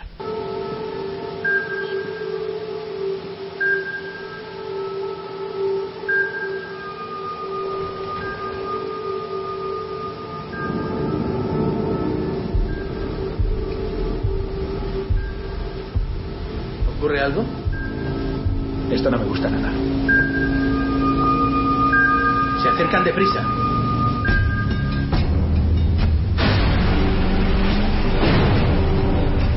Aquí el Marx Alabama. Somos un carguero desprovisto de armas. Se acercan dos esquifes con hombres armados. Podría tratarse de piratas. Recibido, Alabama. Alerte a la tripulación y prepare las mangueras. Bueno, Capitán Phillips es una, la nueva película de Paul Greengrass con Tom Hanks, Catherine Kinner y Barkab Abdi como protagonistas. Sobre todo Tom Hanks y Barkab Abdi, que por cierto ambos han sido nominados al Oscar. De hecho, esta película está nominada a seis Oscars nada menos. Y nada, pues es una película que retrata la, la historia real del capitán Richard Phillips, que en el 2009 eh, fue, su barco fue secuestrado por piratas somalíes y nada y luego resulta que hubo por ahí algún eh, los estadounidenses que fueron a, por ellos a intentar a, intentar rescatarlos y eso. Entonces nada tampoco voy a entrar en, en cómo acaba porque aunque yo creo que si buscáis la noticia por internet vais a saber cómo acaba perfectamente lo, interesante de esta película, y es lo que yo creo que mis compañeros van a estar de acuerdo, es, es que es una película que te vende. De hecho, tú ves el argumento y dices: Esta película no sé cómo puede mantener la tensión durante tanto tiempo, ¿no? Porque le atacan los piratas y, bueno, aparte de que haya tensión dentro de acción, dentro de lo que es el secuestro, no te puedes imaginar qué más puede haber, ¿no? Y sin embargo estás viendo la película y la tensión es, eh, a mí por lo menos me pareció eh, totalmente creciente, eh, te metes en los personajes de forma total, la historia es tremenda en el sentido de que, de que consigue ser real y al mismo tiempo atraparte y el y bueno y Tom Hanks eh, hace un personaje tremendo pero el, la verdadera sorpresa es Barkab Abdi que es el, que hace del capitán de los piratas somalíes que bueno no es que sea un actor eh, no es que sea un actor reputado ni que sea conocido por nada prácticamente y sin embargo eh, ha sido nominado al Oscar se nota que solamente por ser nominado no creo que lo vayan a premiar pero ya ya por ello se, ya denota que se lo merece porque es que se lo, lo hace genial no sé si Jaco estará de acuerdo lo hace muy bien. La verdad es que está a la altura de Tom Hanks. A la Pero altura, yo, a la altura de mis grande. opiniones me las reservo para el final. Que hablar a, Álvaro y tú, que yo de esta película me pone muy nervioso. Te pone muy nervioso. Uy, uy, uy. A mí me ha gustado, pero ya, viendo ya el director, ya tampoco es que so- a mí por lo menos ya me- no me sorprende tanto, ¿vale? Como aquella del avión, Aeronautes, ya no me acuerdo. O esta de, bueno, el Ultimátum de Morsi porque tenía más peso, sobre todo por la cuestión de, la- de las, de las películas, de las películas anteriores, Comunidad de Conjunto. Eh, y esta también del, de esta de las armas de destrucción masiva en Irak, eh, bueno, tendría que mirar, revisar el título, lo, digo con Matt Damon. Entonces sí, es, yo creo que es una peli caduca. ¿Por qué? Porque ya vista ya no, no, no tienes, por lo menos a mí me pasa, ninguna intención ya de verla en un futuro porque aparte de que ya lógicamente te vas a enterar de los giros en los cuales la, la- la acción transcurre y el destino de- del, del plan que tienen ¿no? los, los piratas, creo que en ese sentido pues no, no, el tiempo no la no la sostiene. Pasa lo mismo con la peli del avión por ejemplo. Entonces que te provoque momentos eh, de auténtica angustia o, o, o por lo menos que estés pendiente interactúes con los personajes desde el punto de vista de la situación en la que se encuentran y cómo saldrías tú del atolladero los recursos que tiene el Philip para un poco calmar los el temple de, de los piratas. Sí es lo que yo lo que a mí me, me- vamos por lo menos destaco pero poquito más ¿eh? o sea me ha gustado que entretiene pero no le saco un, una, un algo que me diga oye luego tranquilamente cuando pase el tiempo quiero disfrutar esta escena porque este diálogo me ha, me ha marcado de alguna forma. No lo encuentro aquí. No, es es una peli que está bien. Creo que tú has hablado de las nominaciones. La verdad no sé qué nominaciones tendrá. Desde el punto de o sea, los, los actores están bien porque la tensión desde luego creo que está perfectamente reflejada y creo que además el, el- el- las- a la- están a la altura de las, de las circunstancias como, como actores dentro de los personajes que interpretan. Y creo que es bastante creíble esa la cuestión realista que es verdad que yo creo que es lo que más destaco de la, de la película. Pero tampoco te creas que me ha dejado un sabor de boca como joder qué película de, de tensión de angustia esto esto lo hemos visto muchas veces ¿eh? Sí, solo ya, que como pero- este hombre con con de- o sea, con- dentro de su pericia como director pues desde luego que sí este tipo de películas es de los que mejor se desenvuelve Lo pero que- ya he visto otros títulos Álvaro. anteriores o sea quiero ver a este tío en un drama por ejemplo a ver qué me da vale quiero verle en una peli de histórica a ver qué me das o sea creo que creo que se está un poquito se, se está moviendo en los mismos en los mismos escenarios y habrá que dar un empujón a ver qué tal a ver qué tal en otro tipo de, de películas Bueno, eh, Jaco, ¿tú qué opinas? La película como espectáculo pues está muy bien, ¿no? Es entretenida, te mantiene en tensión eh, durante todo, toda la proyección.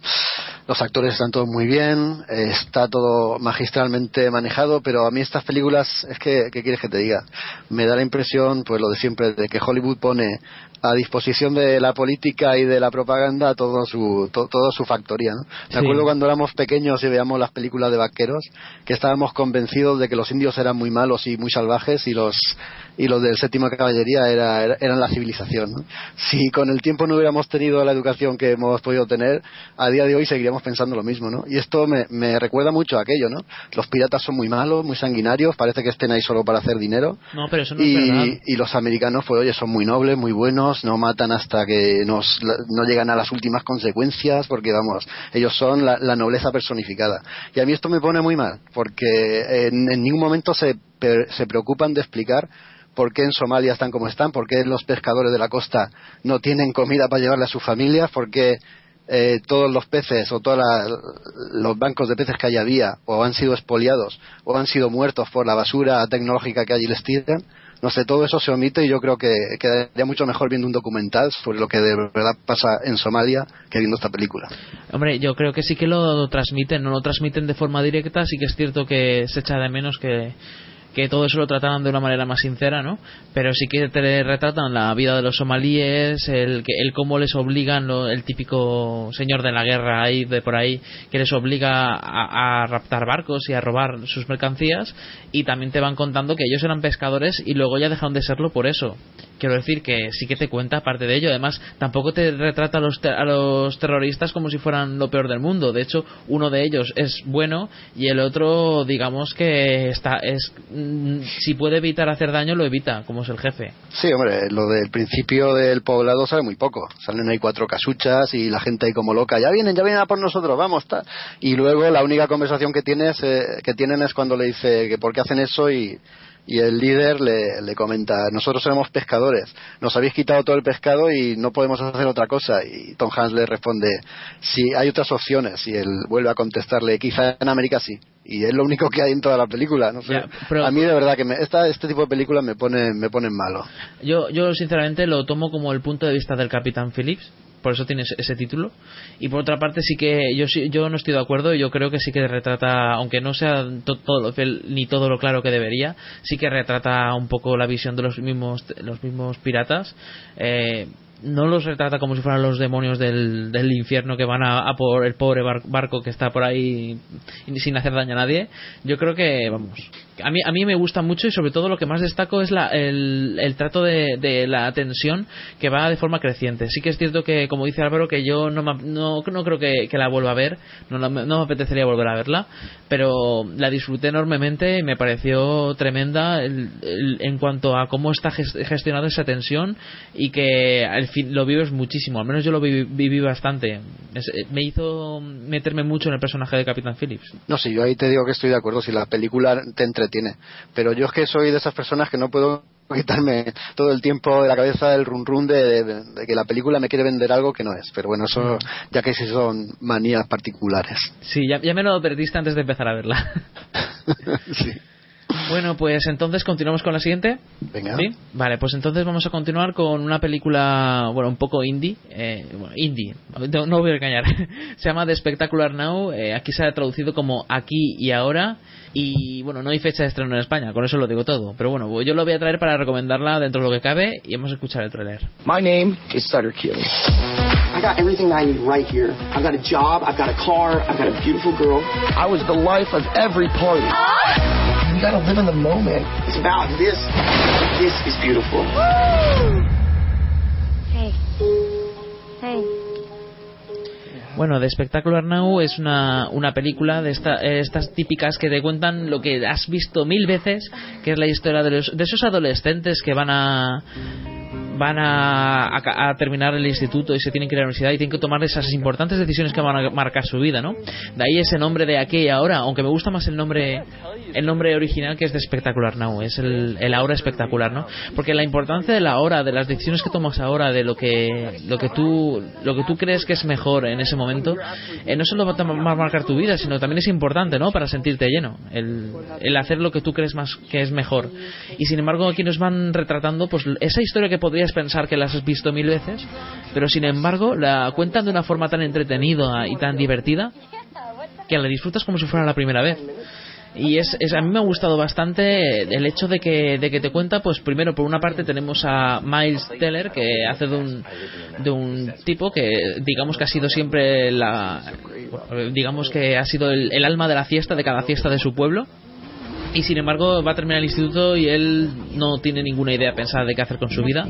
De hecho, su padre lo abandonó, él vive con su madre y su padre lo abandonó porque era el típico también que vivía la vida a su bola y no quería ningún tipo de responsabilidad. Y él tampoco toma ningún tipo de responsabilidad. Y conforme va avanzando el metraje se ha dado cuenta de que, de que la responsabilidad las tiene que tomar o si no acabará siendo como esa persona que que, luego descubre cómo es, ¿no? Que es como, como su padre. Por otra parte, eh, la persona que le ayudará a cambiar es eh, Amy, que está interpretada por Shailene Woodley, que es la, la protagonista de Los Descendientes.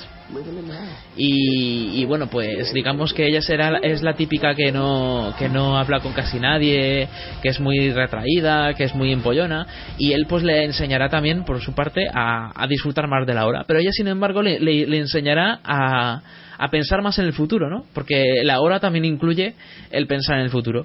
Y bueno, todo lo que, lo, que he comentado es de lo que trata la película con un estilo muy británico y eso que es estadounidense me sorprendió. Yo me pasé la película entera pensando que era de Inglaterra porque tiene ese estilo de realismo sucio y irónico o más bien sarcástico.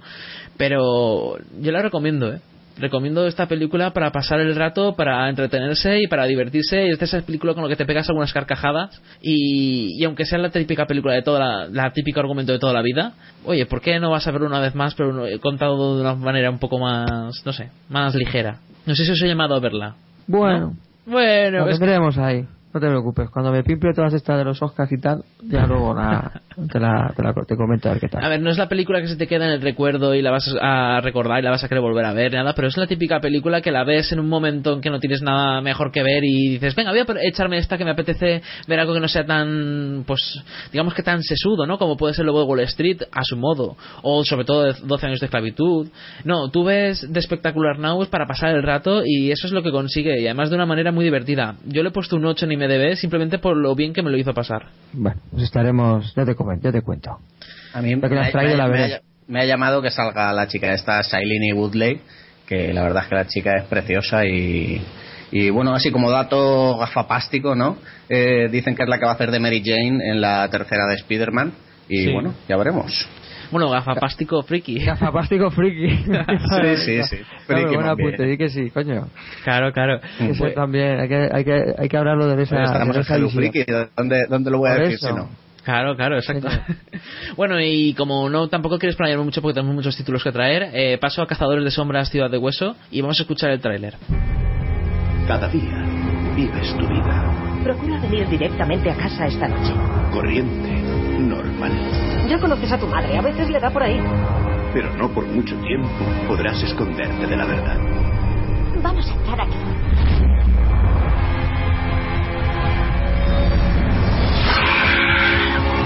¿Y a mí qué pasa? ¿Has visto? ¿Qué estás mirando? Porque yo puedo verte y los demás no. Tú no eres un mundano. ¿Qué es un mundano? Alguien del mundo humano. Si no soy humana, ¿qué soy? Si te lo dijera, no me creerías. Bueno, esta película está basada en, las novelas de Cassandra Clare. Eh, la, bueno, es una saga de novelas. De hecho, esta, esta es la típica saga de adolescentes que aspira a acoger a todo ese, ese bueno, todo ese público que se ha quedado huérfano después de terminar las sagas de Harry Potter y Crepúsculo y quizá por eso también se ha llevado también los palos que se ha llevado de muchas de ellas que esperaban pues algo de mayor calidad ¿no? esta película está dirigida por Harald Thwart no sé muy bien eh, decir el título el nombre y se estrenó el 30 de agosto de 2013 en España ya pasado medio añito y bueno pues cuenta como con un reparto formado por Lily Collins como la protagonista y Jamie Campbell Bower una actora que le tengo bastante manía como Jace. Por otra parte tenemos a Robert Sheehan que quizá os suene de, de ese espectacular papel que hacía en la, en la, serie de Misfits como Nathan, ese, ese papel al que luego le, le, echamos tantísimo de menos en temporadas de, de después y es una película que nos cuenta la historia de pues de unos humanos eh, digamos que tienen como poderes que son como como que son los encargados de luchar contra el mal contra los demonios y cada vez son menos. Y luego la, bueno la chica protagonista obviamente desde el principio se da cuenta de que es uno de ellos y, y se da cuenta de que es la historia de su vida, de sus padres y todo eso no era la, la, que, la que, tocaba. Bueno, lo, es que he traído dos películas bastante típicas, como veis. Y en, este, en esta ocasión, pues nada, pues contamos también con que su madre es Lena Headey, que es la espectacular Cersei de Juego de Tronos. Lo- yo creo que lo más destacable es el reparto y, y lo que, y que te lo hace pasar bien con, con ese argumento tan tan tan sumamente adolescente no a mí yo es que yo es que tengo ese guilty pleasure tengo ese placer culpable. Yo esas películas adolescentes de, de fantasía y tontas a mí me gustan yo me lo paso bien yo me veo cada película de Percy Jackson yo soy así eso sí. Entonces nada la vi me entretuve y, y ya está pero si ahora me contáis me, me esperáis de mí que os explique el argumento con detalle seguramente ni me acuerde porque es una un producto de consumo rápido y a la papelera así que no creo que os haya convencido en esta en esta ocasión ¿O Yo qué? creo que no. es que si no te gusta el género es que no te va a gustar la película no te va a gustar la película porque no te aporta casi nada, ¿no? Es, un- es entretenida y punto. Tiene algo de fantasía, mucho de amor adolescente y, y poco más. Pero a mí me entretuvo. Yo quedé contento con la película dentro de lo que cabe. No ¿Qué no- nota, qué sí. nota le has puesto a esta en IMDB? Le he puesto un 7 por lo que me entretuvo, pero en realidad se merecería un 6. Eh, no, no está mal. no está mal. Yo, yo le he puesto un 7 porque a mí me gusta este género y punto, pero le, le debería haber puesto un 6 en todo caso. De todas maneras, Mm. digo que es la típica película que, que lo disfrutas si te gusta el género y si no, no. Y, es de, y luego la olvidas, o sea, es que no tiene más. No sé cómo serán las novelas porque no las he leído, pero bueno, ahí queda la mm, media recomendación según te guste o no. Y nada, pues yo creo que con esto, no sé si, si me queréis aportar algo más, pero yo creo que con esto hemos acabado los estrenos. Así que vamos a pasar a la siguiente sección que es Videoclub y vamos a comenzar con Amanece que no es poco y he traído un pequeño clip que vamos a escuchar y ya pues se pone ya co- con ello a tope. Examen. Tomad nota de las preguntas. Las ingles. Su importancia geográfica. ¿Son verdad las ingles? Historia de las ingles. Las ingles en la antigüedad. Las ingles de los americanos. ¿Cómo hay que tocar las ingles? El ruido de las ingles. Las ingles más famosas. Las ingles y la literatura. Un kilo de ingles. Las ingles de los niños. Las ingles y la cabeza. Relación si la hubiera. Las ingles en Andalucía. Y el clavel. Teoría general del Estado y las ingles. Las ingles negras. ¿Hay una ingle o hay muchas ingles? Las ingles de los actores. La ingle y Dios. No ha nacido todavía la ingle que me domine. Las ingles descabaladas. ¿Su por qué? Las ingles putas, dibujo a mano de las ingles. ¿Es carne la ingle? El jaque a la ingle. ¿Satisface hoy en día una ingle? ¿Qué ingle? Las Una escena sin duda brutal, ¿no, Jacob? Vamos a ver si puedo hablar y se me escucha. ¿Se me escucha bien, Víctor? sí, se te escucha perfectamente. Muy bien. Esta escena en concreto está sacada del, del maestro de escuela del pueblo que le va a poner un examen a los niños. Dice copiar las preguntas y suelta toda esta retaíla sobre la ingle. Y va a hacerles el examen porque el pueblo de al lado ha decidido ocupar eh, pacíficamente este pueblo. Entonces quieren saber el nivel cultural de los niños. bueno, vamos a ver, amanece que no es poco. Es una película que yo quería traer aquí al videoclub porque se cumple este año 25 años de, que fue estrenada. Vamos a ver, está eh, dirigida por José Luis Cuerda y protagonizada por un larguísimo elenco de actores españoles. Yo creo que faltan pocos ¿no? para, para participar en esta película. José Sazatornil, Carmen del Lirio, Vidi Monjol, Quique San Francisco, Antonio Resines, Manuel Alessandre, Casen, Rafael Díaz, Amada Tercero y así podía estar hasta las doce y media. Y la película de qué trata, eh, vamos a ver, es un pueblo en la España profunda al que llega un padre y su hijo, eh, casi por casualidad, perdidos, ¿no? El hijo es un profesor en Oklahoma y se ha tomado un año sabático y bueno, están por aquí, por, España, dando vueltecillas. Pero bueno, eh, es- eh, vamos a acompañarles en su periplo por el pueblo. Y es que este pueblo es, es muy curioso, es la, es la, la anarquía pura. Esto es absoluto, absoluto, no sé cómo decirlo, ¿no? Es, es- puede pasar lo que, lo que menos te esperes. Esta película se caracteriza precisamente por eso, ¿no? Por, por- porque es eh, la antología de lo absurdo. Aquí cualquier personaje que no te lo esperes puede estar a la orden del día, ¿no? La película te empieza cuando llegan estos dos personajes, ¿no? Antonio Resines y el padre, y no ven a nadie en el pueblo, ¿no? Y van preguntando qué es lo, qué es lo que pasa, porque no hay nadie, y dicen que está la gente en misa. Aquí se hace misa todos los días, porque el cura hace unas misas espectaculares. Y tú ves como el cura está haciendo misa y la gente está aplaudiendo y haciendo la ola y dando palmas.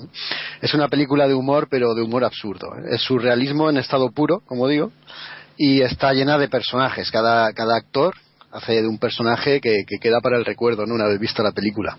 Por comentar unos cuantos, tenemos a Inge, que es el negro del pueblo. También está el borracho del pueblo, que tiene una curiosa capacidad, que es que se, se biloca. Como es borracho, como está borracho, pues puede estar en dos sitios a la vez, ¿no? Tiene doble personalidad. También hay una cosa curiosa, ¿no? Y es que los labriegos cuando van al campo a labrar, pues van cantando ópera y además entonando muy bien. En el pueblo, en la taberna del pueblo, hay una tía vestida de flamenca que canta también ópera. Los borrachos del pueblo entran por turno, van de uno en uno. Cuando entra uno se emborracha, sale y entra el siguiente.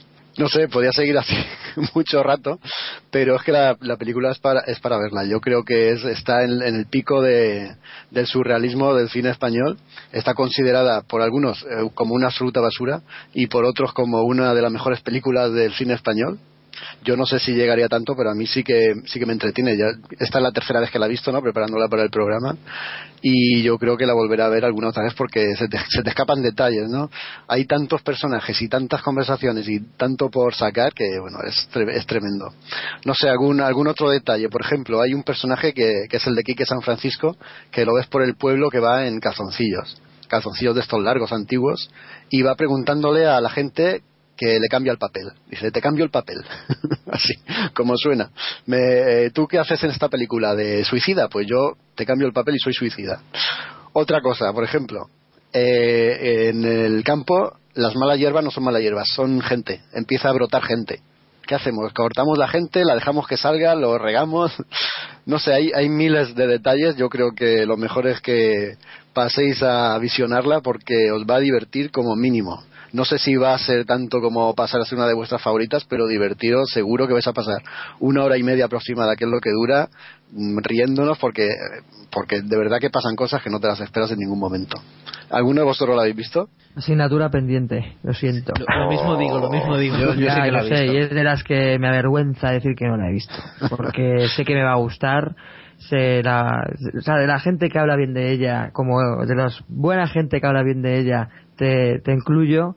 Ya, ya va siendo hora de que me ponga. He hecho todo lo posible para verla antes de, de, esta, de este programa, pero no, he, no ha podido ser y lo lamento. Pero lo he hecho lo que he podido, pero no he podido, no he podido ser, no he podido ser. Jaime, Bueno, eso, eso se remedia fácilmente. Jaime, perdona.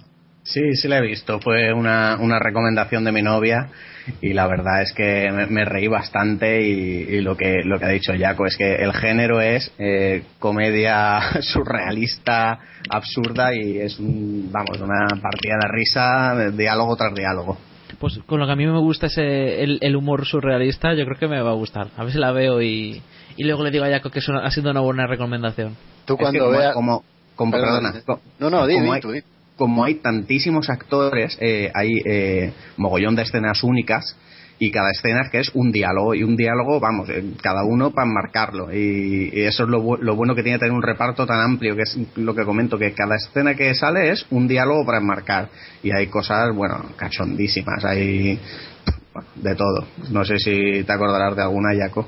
¿Te acuerdas eh, el Consejo de las Mujeres? Que eh, se reúnen en consejo, es un, pa- es un pueblo muy democrático, para, para acordar entre todas quién va a ser la puta del pueblo ese año, quiénes van a ser las adúlteras, quién va a ser la monja y quién la marimacho. Sí, sí, sí. Así que pregúntame, ¿y, ¿y quién es la puta? ¿Quieres ser tú otro año? Y dice, bueno, a mí me da igual, mientras los hombres no se cansen. Sí. No sé, es que hay mil detalles. Yo, yo creo, Víctor, que cuando veas la taberna del pueblo, que es una típica taberna, el tabernero con la pinta de bruto que tiene y hablando con unas palabras súper eruditas, y al mismo tiempo en, eh, en, en el escenario una tía vestida de flamenco y cantando ópera, pero cantándola así a pleno pulmón, te vas a quedar alucinado.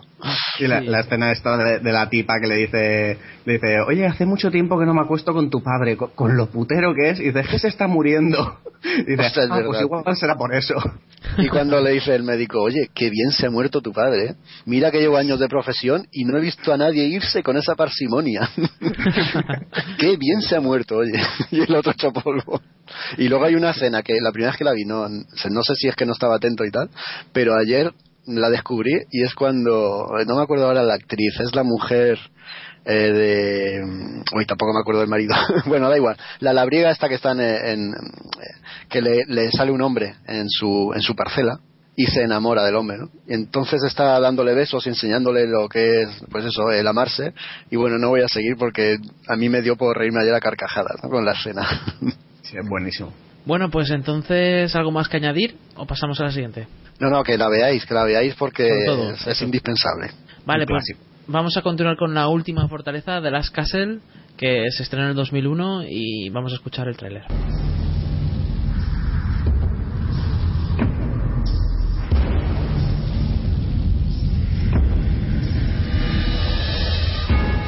His career made him a legend. Three stars.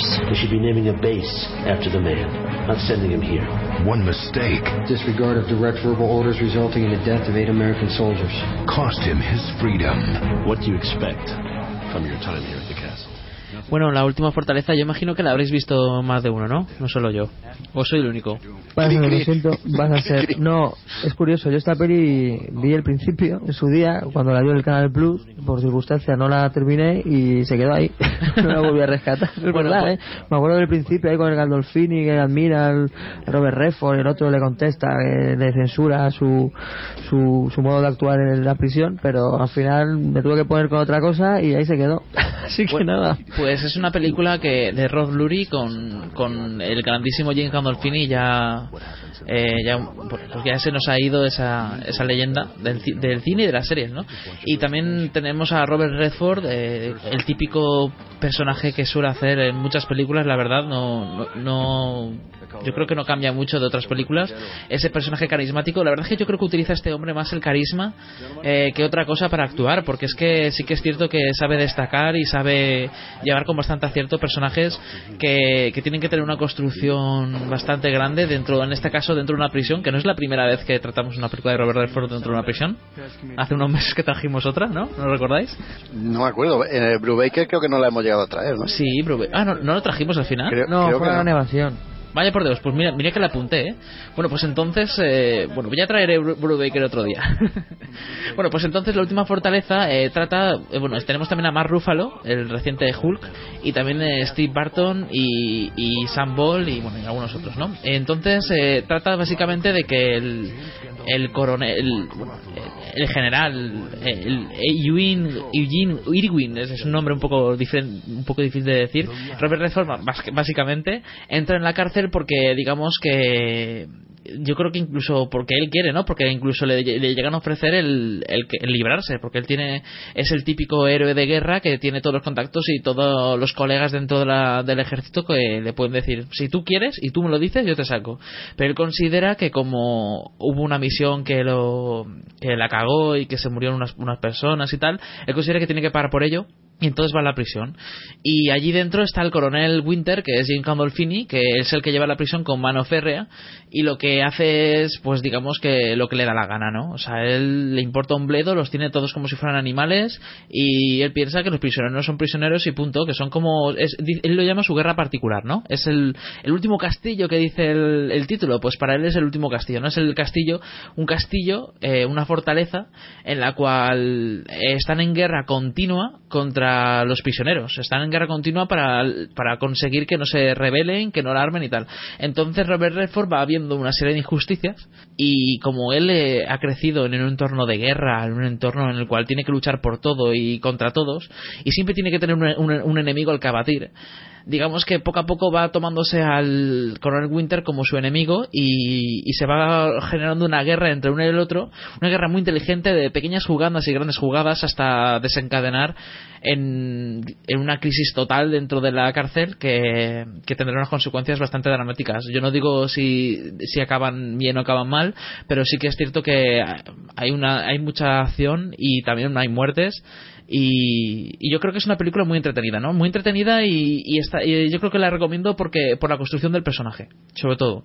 Porque va, está muy bien, él es el típico general que entra dentro de una cárcel, no es- el- bueno, de típico no tiene nada, pero me refería que es el, él es un general que, que está acostumbrado a mandar, ¿no? Y poco a poco va adoctrinando a todos los, eh, los prisioneros y los prisioneros que estaban allí y están mandados por un tío que, lo, que su filosofía de vida es hacerles hacer a los prisioneros como que no tienen ningún sentido de vida, no tienen nada que hacer con su vida. Lo único que tienen que hacer es cumplir el tiempo y ya está. De hecho, su lema es: cumple, eh, ¿qué, es lo que esperas de estar aquí? Tú no esperas mejorar. Tú no esperas eh, convertirte en un mejor ciudadano, no, tú esperas cumplir el tiempo, punto, nada más. Absolutamente nada más cumplir el tiempo y no des el más mínimo problema. Y sin embargo, pues este general va enseñando a los mismos prisioneros que eso no es cierto y que tienen que hacer, eh, incluso en las, en las, pequeñas cosas, pasando por la biblioteca, pasando por el muro que están reconstruyendo de la antigua cárcel, ese tipo de cosas las poco a poco les va enseñando el sentido de vivir, ¿no? Ese sentido que lo habían olvidado de, de estar tanto tiempo encerrados. No sé, yo creo yo la recomiendo de verdad. Si no la habéis visto, verla porque yo creo que os va a gustar. No es el, el peliculón del año, pero no está mal. La apuntamos. Sí, además el, el, final, ya digo que la, la, acción del final es bastante bestia, ¿no? Dentro de una cárcel. Yo creo que no he visto ninguna otra película dentro de una, eh, de una cárcel que, que retrate todo eso también, ¿no? El, el, ¿Qué ocurre cuando hay un conflicto y todos los prisioneros se rebelan y, bueno, la, forma de, comportarse de los guardias, a mí, a mí por lo menos me ha servido para aprender bastante, ¿no? De, los métodos de, comportarse de los guardias frente a crisis semejantes. Y nada, pues como veo que, hay silencio cri cri, si queréis continuamos con la siguiente. Y la siguiente es Rescate al amanecer y vamos a escuchar un poco el tráiler. Tomorrow morning at 0500 hours, we have to cross Laos. Now, this is Flight Lieutenant Dangler's first mission. Hey! This mission is classified. No one can know. Rescate al amanecer eh, es la, una película que nos va a traer Jaime. Sí, efectivamente, Rescate al amanecer, eh, una película de 2006, no sé si la habéis visto ya que esta película se estrenó directamente en DVD y en Blu-ray y no pasó por los cines, cosa que, que, no entiendo, supongo que serán problemas de estos burocráticos de, de, las productoras, porque es un peliculón, al menos a mí, a mí me, lo, me lo pareció, me parece una excelente película que os recomiendo a todos, no sé si la habéis visto alguno más. No. No, yo la conozco, pero no la, o sea, conozco de la, lo que es la publicidad de la misma, ¿no? Para me llamó la atención verla, pero al final no, no, no ha podido ser. Pero sí conozco la asistencia a la película, a lo que me, a lo que me refiero. Mm, pues cuando podáis echarle un ojo. Yo la descubrí porque cuando empezó a gustarme mucho Christian Bale, eh, con bueno me gustaba la verdad es que todos los papeles que le había visto me gustaban pero ya con la trilogía de Batman pues ya cogí un poquito más de interés y me hice un ciclo con todas las películas que no había visto de él y, y di con esta que fue pues una, una grata sorpresa el género de la película es drama bélico de supervivencia de la guerra de Vietnam y está dirigida por Werner Herzog, que es un director alemán, productor, guionista, actor y también documentalista. Que esto, esto último, la verdad es que se nota en la película porque yo creo que está muy, muy bien documentada. Todo, todo lo que vemos es totalmente creíble. Y nada, los actores importantes eh, de la película, los principales son Christian Bale, como ya hemos comentado, Luego está Steve Zahn, que es el actor este de Treme, que está, está fantástico, es una de las grandes sorpresas de la película, tiene un, una actuación buenísima y es, digamos, el que está más codo a codo con Christian Bale. Y también, así como curiosidad, aparece Jeremy Davis, que es el que hace de, de Daniel Faraday en Perdidos. Y nada, el guion también es del director y la película, la sinopsis trata sobre que en 1965, en vísperas de la guerra de Vietnam, eh, hay una serie de marines y tal que van a hacer una misión con cazas y el piloto de origen alemán Dieter Dengler, que es el que, el que interpreta a Christian Bale, es abatido en Laos. Eh, lo captura la guerrilla y lo lleva a un campo de prisioneros en medio de la jungla. Y nada, allí conocerá a otros pilotos que llevan bastante tiempo cautivos, están totalmente desnutridos, eh, la moral minada, incapaces de cualquier tipo de sublevación o de réplica y una vez allí, el personaje que interpreta Bale, además de luchar por la supervivencia propia, animará a los demás supervivientes a salir adelante, a ganar un poquito de moral y a elaborar juntos planes de fuga. La película es americana y nada, de momento esos son los datos y os paso a comentar mi valoración si queréis. Pues sí, Para mí, Sí, eh, bueno, para mí lo mejor de esta película es lo simple que es, porque el, tiene un, argumento muy simple, que es el piloto que lo derriban, lo capturan y luego la película transcurre el 90% en el campo este de, presos y, es muy sencilla, muy, muy sencillo el argumento, pero no se hace nada repetitivo ni pesado. Luego destacar también eh, el cambio físico de Christian Bale, que ya habíamos visto muchos cambios físicos extremos en él. Eh, en el maquinista, en, pues yo que sé, en la de, de Fighter, no sé si habéis visto alguna de las dos, que está delgadísimo. Pero es que lo bueno es que en esta película eh, el cambio físico se ve durante la película. El tío empieza con unos 90 kilos y acaba, pues, yo qué sé, 60 o 55 kilos. Es impresionante la facilidad que tiene este actor para perder peso, de verdad. Es, vamos, solo, solo por eso vale la pena ver la película. Aunque la película no, no es solo eso, eh, tiene muchísimas cosas. Todos los actores están súper creíbles, desde los compañeros de celda hasta los soldados de la guerrilla, aldeanos que aparecen por ahí en la jungla, que son extras, lo hacen todos fantástico, fenomenal. Y si tuviera que ponerle un pero a la película, sin querer desvelar el final, es que pecan un pelín de americanada. Pero bueno, eso es inevitable y de todas formas se perdona, porque la verdad es que la película te tiene en tensión, sufres con las penurias que pasan allí en, la prisión y está fantásticamente rodada. La historia de- del piloto este, de Dieter Dengler, es real y el propio Herzog, el director, realizó previamente un documental sobre la vida del piloto que se titula Little Dieter Wants to Fly. Así como dato por si alguien quiere ver la historia del piloto este antes de ver la película. Pues entonces queda ahí la recomendación, ¿no? Es una pena que, se, que no se estrenara. ¿Sabes al menos por qué no se estrenó? Quizá no vieron la viabilidad aquí en España. Mm, Pues no he indagado mucho, la verdad. Creo que eh, porque coincidía con el estreno con la primera de Transformers, Ah, luego se ve que fueron retrasando las fechas de estreno y al final lo dejaron y, y la publicaron directamente en, en formato físico. Pues es una pena, ¿no? Porque muchas veces pasa eso, que hay películas que son buenas y se acaban estrenando incluso demasiado tarde, como pasó recientemente con Una cabaña en el bosque. Y sin embargo, es que se pierden, ¿no? Porque o ya las ha visto en, ahora mismo que existe Internet, a lo mejor quizá hace 10 o 20 años no, pero claro, es que es tan fácil conseguirlas por las grabaciones de festivales o el estreno en, otras en otros países que da, una, da pena, ¿no? Sí, el problema que, como has comentado, con la cabaña en el bosque, yo creo que al cine no fue a verla nadie porque es que ya, ya a todos los que nos interesa este género habíamos escuchado, ya habíamos visto. Claro. estaba disponible en otros formatos. Claro. Bueno, pues entonces, nada, si quieres vamos a pasar a la siguiente. Muy bien. Vale, pues vamos a hablar de, de aquí a la eternidad y Álvaro nos cuenta qué tal. Karen, nunca podré ser oficial. Ni más de lo que soy. Si me hiciese oficial no podría actuar. Sería inútil y no me preguntes por qué. No quieres ser oficial. Ahora que puedo divorciarme de Dan, que ha dejado de ser militar, no quieres casarte conmigo. Porque ya estás casado con el ejército. Yo te quiero, Karen.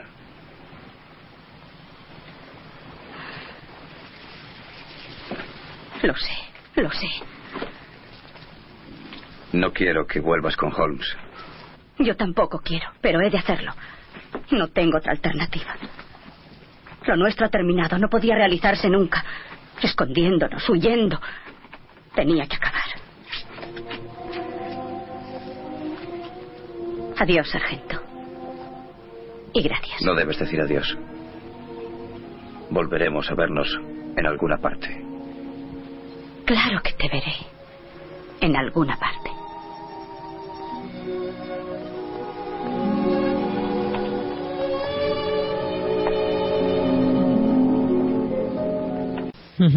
Bueno, ya sabéis que aprovecho yo esta sección para recomendar clásicos.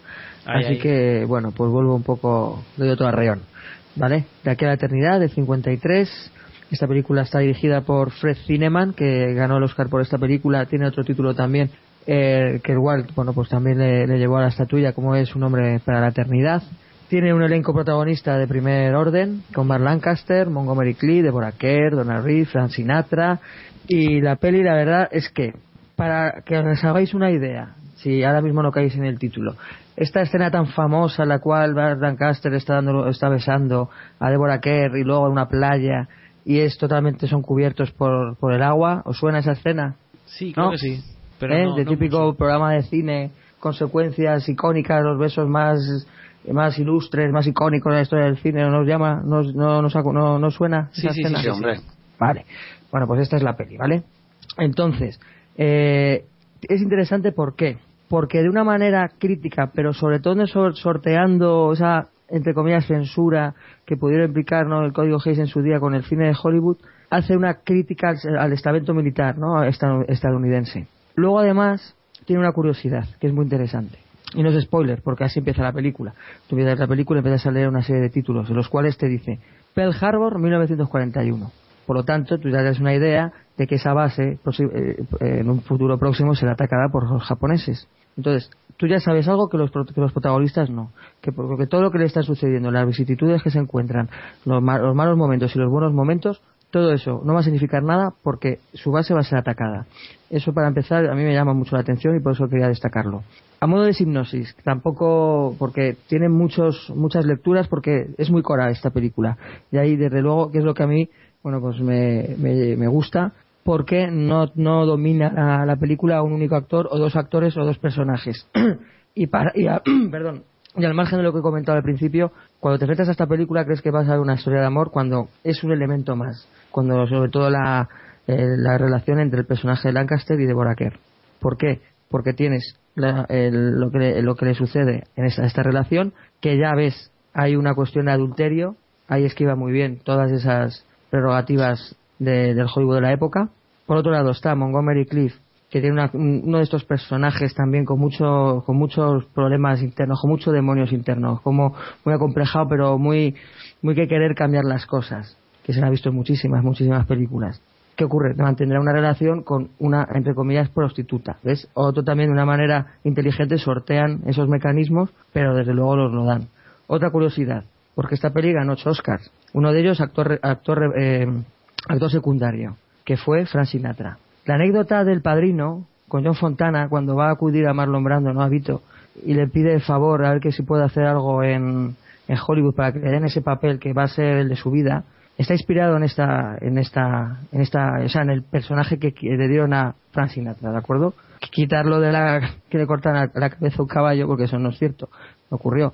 Pero, eh, fue este, el, donde se inspiró esa circunstancia es, es por esta película. El personaje que interpreta Frank Sinatra, que hace la verdad de un, de un perdedor con una actuación física notable, también con, con pérdida de peso incluida, muy, muy buena interpretación. Entonces aquí básicamente es la hipocresía militar de que por mucho que queramos vender aquí la bandera, me interesa más eh, lo que yo quiero, lo que yo quiero hacer aquí en beneficio propio, que eso lo- eso se, el mayor ejemplo lo tiene el comandante en la base, que básicamente lo único que le interesa es que el personaje de Montgomery pe- pelee en boxeo porque lo que lo que le gusta es la- el boxeo, por ejemplo. Eso es un, a título ilustrativo nada más. Luego tienes el destino de la, de la mujer de ese comandante que tendrá una relación con el personaje de Van Lancaster. Las dudas de Van Lancaster con qué, el hijo la chica, el hijo mi vida militar. Bueno, pues todo eso, todas esas emociones, todas esas circunstancias se te van a presentar en esta película. Y yo, de esa, vamos, si es verdad que es súper valorada, no solo académicamente con los ocho Oscars, por la crítica especializada, por el paso del tiempo, es esas pelis que el paso del tiempo todavía destacan. ¿Por qué? Porque no envejecerá nunca. Siempre será una historia totalmente actual, moderna. Tiene muchísimas, muchísimas matices, muchísimas líneas argumentales. Yo, desde luego, también la quería traerla aquí porque es una peli que por la primera vez que la vi fue hace un montón de años. Siempre quería recuperarla. Como tú, Víctor, esta sección, ya te lo he dicho muchas veces, me, gusta por eso, porque me, obliga yo a rescatar joyas que, que quiero hablar de ellas y, y casi te me, el único espacio que tengo es este. Bueno, pues vuelvo a animaras a, a, ver, a, ver, a ver clásicos y, por ejemplo, un, un botón de muestra es este de aquí a la eternidad, que desde luego vais a disfrutar del cine. Y ahí lo dejo. Sí, es que hay muchos. La verdad es que traemos muchos títulos en cada programa. Yo creo que nuestra audiencia muchas veces nos lo dice, ¿no? Por las redes sociales. Es que no- mi lista de pendientes no hace más que crecer y crecer. Y eso no lo dicen en cómic, no lo dicen en, en- en cine. Y sí que es cierto que, que tienes que rescatar los clásicos, ¿no? Porque de ahí es de donde viene el cine de hoy en día, ¿no? Pero por otra parte también cada vez, en mi opinión, es más difícil porque es que cada vez vamos sumando más años. No es lo mismo lo- ver clásicos en los años 80 que ver clásicos ahora cuando han pasado 40 años de los años 80, casi. Han pasado 30 y pico años de los años 80. Claro, es que cada vez sumamos más décadas y décadas repletas de películas, peliculones y películas que dan asco. Entonces, Hombre, yo, yo ¿eh? apelo a que hagas, discrimines a lo mejor más, ¿vale? Sí, O sea, no, sí, yo, sí, eso cada claro. uno tiene sus gustos, yo eso, por supuesto, joder, ¿quién, quién va a decir que, que veáis por huevos de aquella eternidad? Estaría bueno, ¿no? Pero quizá a lo mejor si te presupuestas, por ejemplo, en un mes 10 títulos, pues si ves que unas van a ser muy parecidas o ves que quizá esta sé que me va a gustar pero no tanto, pues a lo mejor quítala ¿no? De- del directorio y mete una de estas, por ejemplo. Y si te pica la curiosidad, profundizarás más en los actores, en los títulos de esos actores y bueno, y al final, pues dentro de esa, de esa lista de pelis que te puedes tú un poco organizar de en un mes, por ejemplo, bueno, pues poco a poco ya verás como va un momento en que incluso, si hablamos de 10 títulos, van a ser 5 contra 5. Porque te, va a dejar un tan buen sabor de boca y vas a ver el, o sea, el cine tal y como lo conocemos, de dónde viene, que es al fin y al cabo pues estas películas, al final te, te, te vaya, yo, vamos, eso a cada uno es muy personal, pero haz la prueba. Yo, No, no, yo siempre animo a eso. sí, sí, estoy totalmente de acuerdo. De hecho, por eso Mm. mantenemos la sección de videoclub. Y me encanta Mm. eh, saber más sobre los clásicos y animarme a ver alguno- uno- algunos pr- precisamente por ello, ¿no? Pero simplemente estaba destacando que cada vez es más difícil estar al día de la historia del cine porque cada vez es más larga, ¿no? Y eso y la verdad es que es muy buena muy buen consejo el que has dado de presupuestar y de, de elegir con yo creo con mayor detalle con mayor conocimiento eh, las películas que ves porque muchas veces por ver una película mediocre estás perdiendo la oportunidad de ver un, un peliculón, ¿no? Sí, yo me, yo me he muchas ¿eh? con ese planteamiento y a veces eh, o sea, veo por primera vez películas que dice, madre mía, ¿no? lo que me he perdido. Sí. En fin, yo, yo siempre animo, animo a ello. Vale, bueno, pues entonces, eh, antes de acabar con la sección de cine, Jaime nos iba a traer una noticia que además nos han pedido los, los oyentes y los seguidores por las redes sociales que la comentemos. Jaime, cuéntanos. Pues sí, que al parecer el actor este Philip Seymour Hoffman ha fallecido hoy. Se lo han encontrado en su piso, yo por lo que he estado leyendo en diferentes fuentes, con una jeringuilla clavada en el brazo.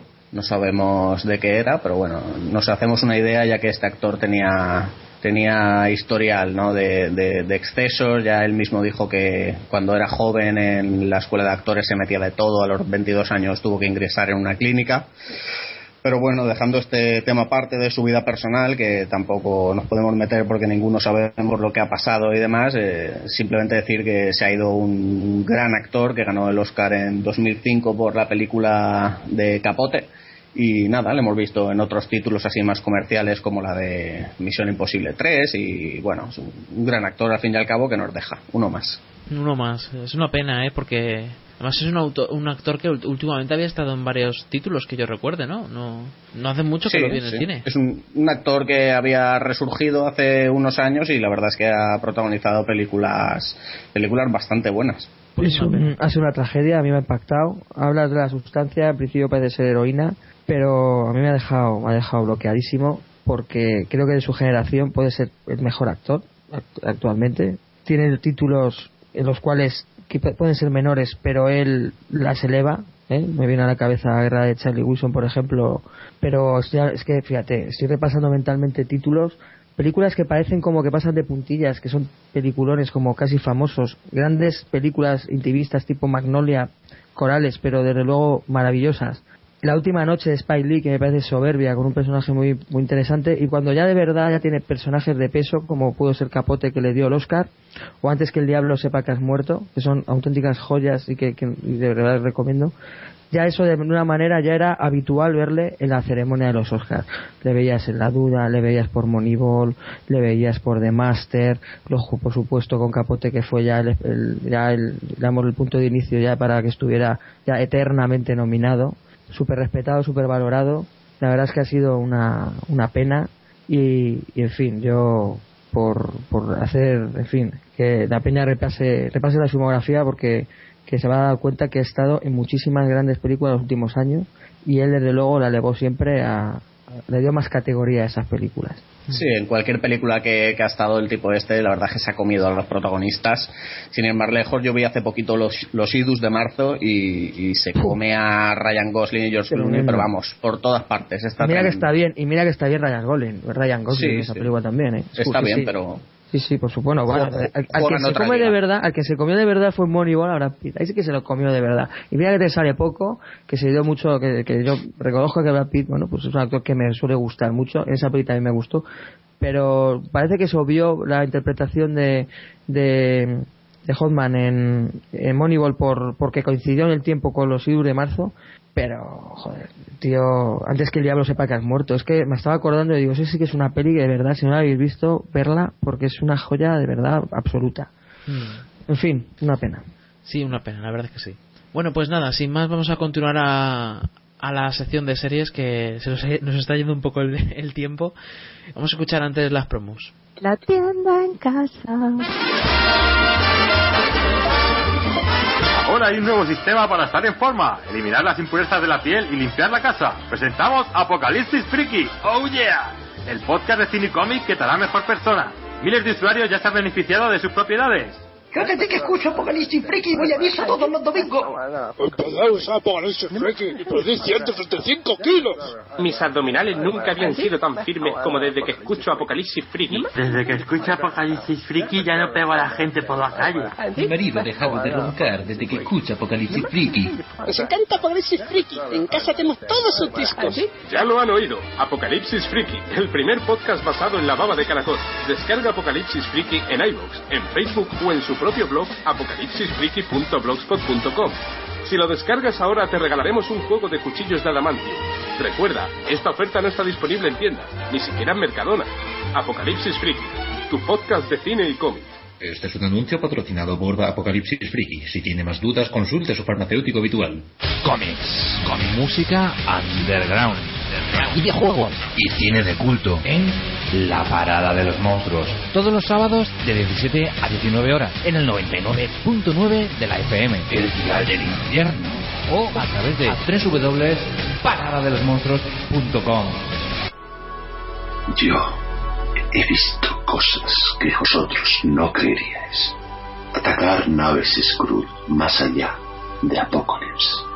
He visto al Doctor Manhattan brillar en la oscuridad cerca de... Para, para, todos estos momentos, cómics, pelis y mucho más en el podcast de Es la hora de las tortas. Creo que sí, hombre. Es la hora de las tortas, la web de cómics más friki del... ¡Ve a la cena! Joder, que estamos grabando un podcast, mamá.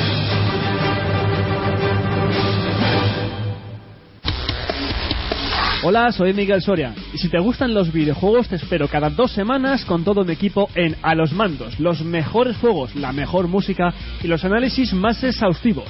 No lo olvides, estamos en iBooks y en iTunes. Recuerda, ¡A los mandos! Ejan, Eva Lejan de Morrejan. ¿Pero qué dices?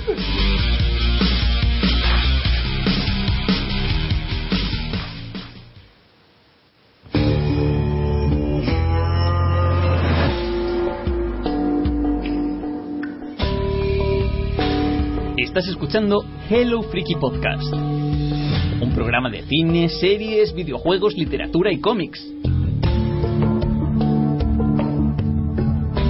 Puedes escucharnos en directo en www.hellofreaky.com y descargarnos en iVoox o iTunes, entre otros.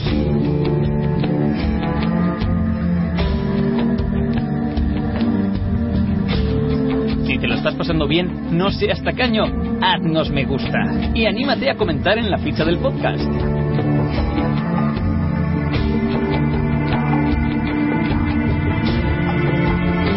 Un saludo de friki a friki.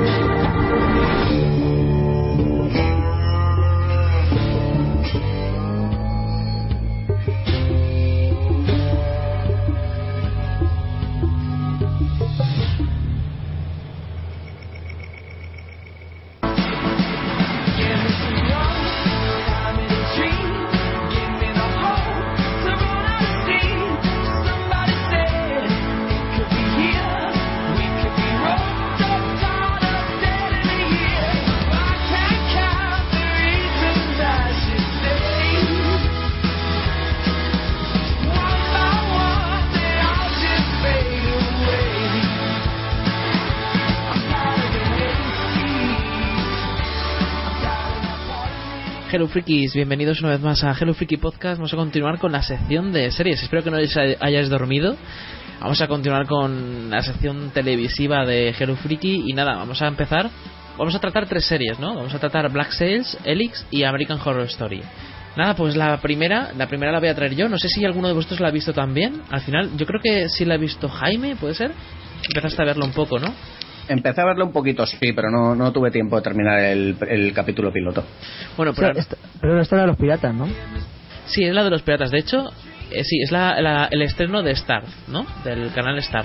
Y de hecho ha sido el estreno, el mejor estreno de, la, de toda la historia de la cadena de Star.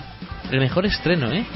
Eh, la yo creo que ni, ni ellos mismos esperaban el éxito de, de esta de esta serie que alcanzó casi un millón de espectadores eh, que quizá os parezca muy poco pero teniendo en cuenta que es una cadena privada y que es una cadena que no suele tener muchos espectadores ha sido el mejor estreno ¿no?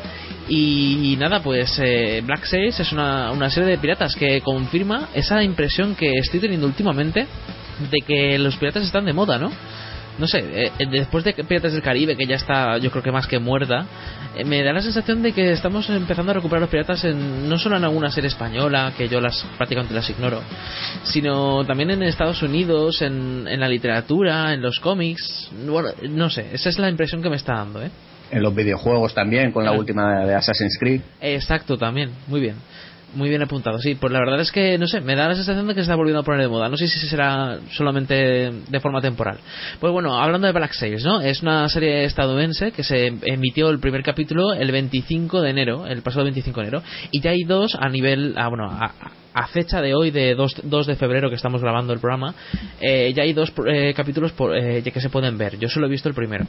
Y nada, pues nos va contando eh, la historia de una serie de piratas en, en la época de, de principios del siglo XVIII. De, hecho, creo que está en el 1715 exactamente. Y la primer- al menos el primer capítulo se centra toda la acción en la isla de Nueva, de Nueva Providencia. Creo que se traduce en español, Nueva Providencia que eh, está por la zona de, mm, de Cuba o por no sé, está por, la- por las Islas Caribe, ¿no? Ahora mismo no sé situarla. El caso es que el te va presentando un montón de personajes y muchos de ellos te suenan, ¿no? El Capitán Flint, eh, también te sale por ahí el, que podría ser Long John Silver. Luego por otra parte tenemos tenemos a, a, a Barba Negra, lo mencionan. Hay diferentes tipos de piratas que, te, te los van los van mencionando. Y la se centra en una de la tripulación del Capitán Flint que digamos que llevan una época que no, no están consiguiendo ningún tesoro. Y se están dedicando a hacer cazas menores en busca de un objeto que, que el, el capitán no quiere decir a la tripulación cuál es. Y que luego bueno no os voy a decir cuál es para no spoilearos. El caso es que la gente está muy muy cabreada porque no están ganando dinero y está está preparándose un motín. El caso es que la- el primer capítulo se trata del- de la pelea de poderes la pelea de poderes que hay entre medias de los piratas de a ver quién se queda al barco y, y todo dentro de lo que del- de lo que es la isla no cuál es el problema de esta serie en mi opinión que se pierde en presentar los personajes. Son muchos personajes en el primer capítulo que te los presentan sin más uno detrás de otro y pierdes la cuenta y muchas veces incluso mm, ya no sabes ni quién es uno ni quién es otro ni de qué bando están. No llegas a, a- no llegas a mm, confundirte pero sí que pierdes un poco lo que es no sé lo que es la tensión no al final llega un punto en el que te importa un bledo si gana uno si gana otro qué, qué le está ocurriendo cada uno y se mete demasiado demasiado pronto en harina se mete demasiado pronto en acción. Yo creo que hubiera agradecido un, un relato un poco más pausado no o a lo mejor con que manejara un poco más la intriga y, y no sé no fuera tan directo no sé si es la si es la sensación que te ha dado Jaime lo poco que has visto Sí, sí, la, la verdad es que totalmente de acuerdo contigo. La, el principio es un eh, frenético, apoyante, con el tipo este entrando al camarote a coger las páginas del libro y la verdad es que empieza la serie un poquito que no te deja respirar. Hmm, sí, sí, y, y lo que sí que es cierto, que tú me me lo comentabas antes de empezar a grabar, que la serie está muy bien hecha. O sea, lo- el tema de los barcos, la lucha entre barcos y, y la acción está bastante bien hecha. Claro, a mí eh, la verdad es que, com- como hemos comentado antes de empezar el programa, me da un poquito de miedo todo el tema este de los barcos, porque no sé por qué es algo que, no, se trata muy bien en el cine y en la serie. Siempre cuesta mucho ver, escenas de barcos bien hechas, o mm, sobre todo cuando son barcos desde lejos, porque cuando es de cerca sí que en un estudio puedes imitar mejor lo que es la proa de un barco, pero la verdad es que la serie no, no, no decepciona, está, está bastante bien conseguido. Tiene sus más y sus menos. Yo lo voy a seguir viendo porque a mí me encantan los piratas. Yo soy muy A fan mí, de... a, mí, me- a mí me gustan, Víctor, también todo el tema este de piratas y tal. ¿La recomiendas entonces a los que nos gusta? Yo- es que si te gustan los piratas te va a gustar la ambientación y, y todo eso, ¿no? Y además tiene un montón de guiños. Lo que yo espero es que es que mejore, ¿no? Mejore el una vez se coja, una vez se coja y te vaya contando la historia, ya conozcas a los personajes y la cosa marche. El- La primera temporada van a ser ocho episodios y ya se ha confirmado la segunda. ¿Cómo no lo iban a confirmar si ha sido el mejor estreno de la historia? Pero yo, yo la voy a seguir viendo. Si quieres, te- si a lo mejor estás muy liado con muchos títulos y muchas series, te- espérate a que adentro de un par de episodios de cine que yo te diga si sigue bien o mal, o incluso cuando acabe, te la ves del tirón. Son solo ocho episodios, o sea, y va a acabar el 15 de marzo, o sea que no vas a tener que esperar mucho. Vale, pues estaremos atentos. Y nada, pues vamos a continuar con la siguiente, que es Elix. Y no sé si tengo por aquí, si tengo por aquí un pequeño audio. Bueno, te- tenía un audio de Black Sails, pero eso ya me lo he saltado, así que vamos a poner el de Elix. As CDC field officers, you are embarking on a mission to the far corners of the earth. The stakes are as high as they can be. We drop the ball, thousands die. Bueno, Elix, eh, vamos a hablar de los dos primeros episodios, ¿no? ¿Qué os parecieron? Pues arranco yo si queréis. Venga. Bueno, pues nada, Elix, el flamante o no tanto estreno del canal Sci-Fi de género thriller de ciencia ficción y enfermedades, eh, dirigida y guionizada por Cameron por Sande, que la verdad es que no me sonaba de nada, está buscando cosas y no sé si es novato en esto o primerizo. Eh, actores principales Billy Campbell, conocido sobre todo por los papeles que hemos podido ver en The Killing y series como Los 4400, y así también destacable el japonés que aparece en la serie, Hiroyuki Sanada, que lo hemos visto pues en un montón de pelis haciendo de, de japonés, en El último Samurai, El Lobezno Inmortal, 47 Ronin. Y nada, la serie va de un grupo de científicos del Centro de Control de Enfermedades que les toca desplazarse al, Ártico, donde hay una base de estas eh, super modernas de alta tecnología, donde al parecer ha habido un brote de una enfermedad que se les ha ido un poco de las manos. Hasta ahí todo normal, dentro de lo que cabe, pero cuando llegan allí los protagonistas de la serie se encuentran pues que no todo es lo que parece, que eh, los responsables del centro ocultan cosas, se encuentran ciertas sorpresas y la trama pues se va complicando poco a poco. Y entonces, ¿qué opinas de ella entonces? ¿Crees que la, que la recomendarías? ¿Que vas a seguir viéndola? Mm, Sí, sí, yo no, no me ha disgustado. ¿eh? A mí hay muchas cosas de la serie que me han llamado la atención. El reparto no me ha disgustado. Creo que las actuaciones son correctas. Tiene, tiene guiños a, varias películas. Tiene unas escenas que recuerdan a Alien, el octavo pasajero. eh, concretamente lo de los conductos de aire. Eh, luego también nos podría recordar todo un poco a, a la película de la cosa por el tema de estar ahí en, en el- en la nieve separados de, toda la civilización con un virus por ahí.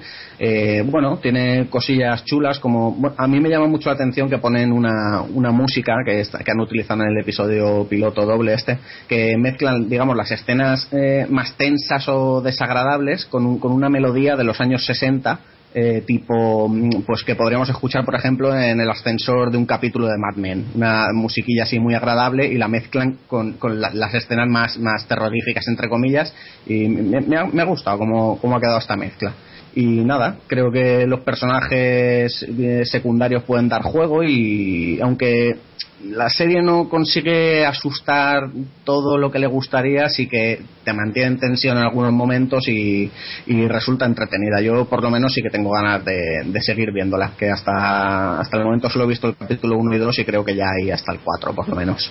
Muy bien. Sí, sí, a mí he visto los dos primeros y, corroboro lo que manifiesta Jaime. Efectivamente, además yo conecté ya el nombre del creador Ronald Moore con la pedazo de serie Battlestar Galactica y lo que comentaba el otro día con...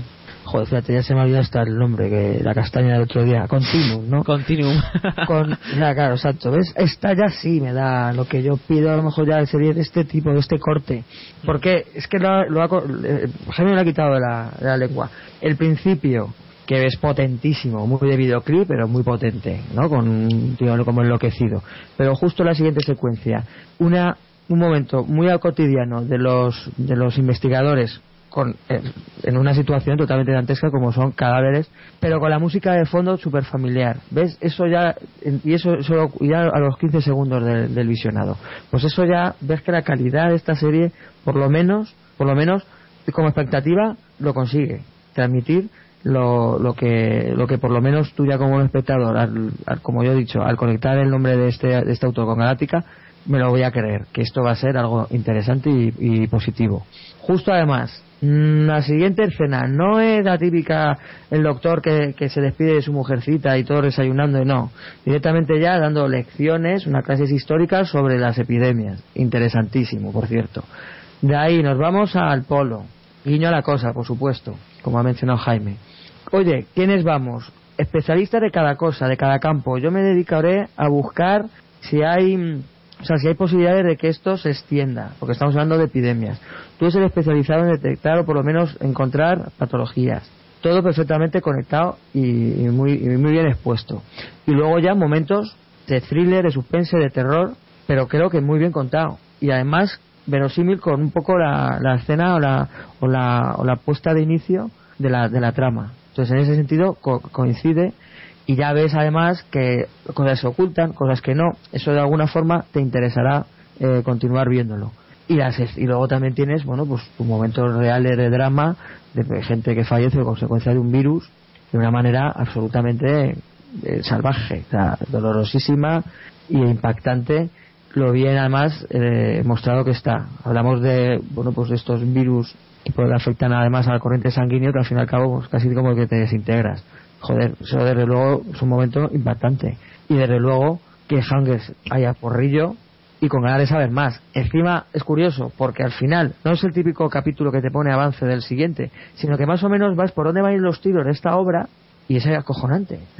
lo de la cosa se queda, se queda corto. Y, y encima ojo del guiño a lo alien porque yo veo ahí unas cosas ya del mejor género hasta de, zombies, ¿no? No sé, yo yo la voy a continuar a ver. Si es verdad que me voy a esperar que haya muchos capítulos, pero un poco también por mi la práctica que, tengo yo con ese tipo de productos, pero desde luego que, que hay que apuntarla porque a mí me llama mucho la atención, me ha gustado mucho.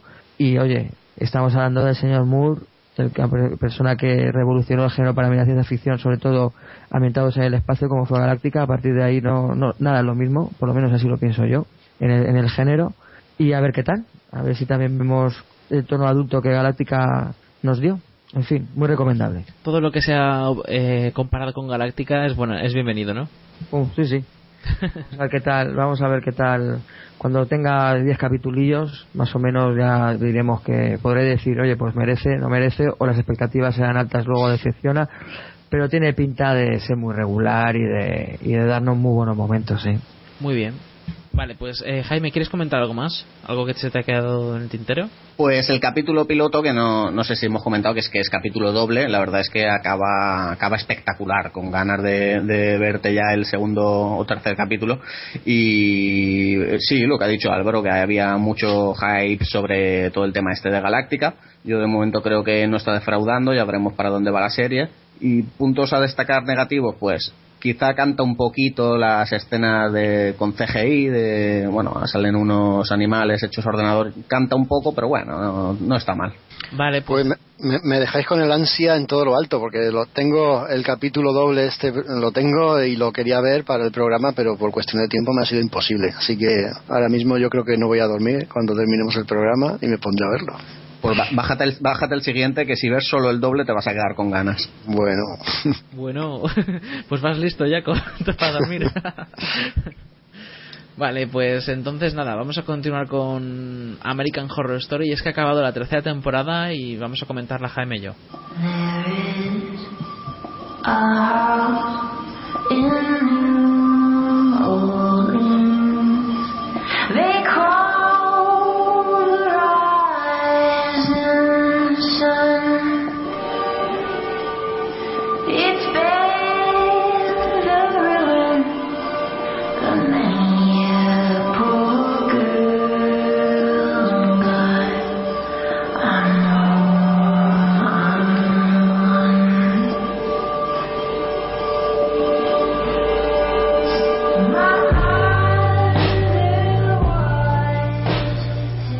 American Horror Story, esa serie que hemos estado siguiendo desde que comenzó.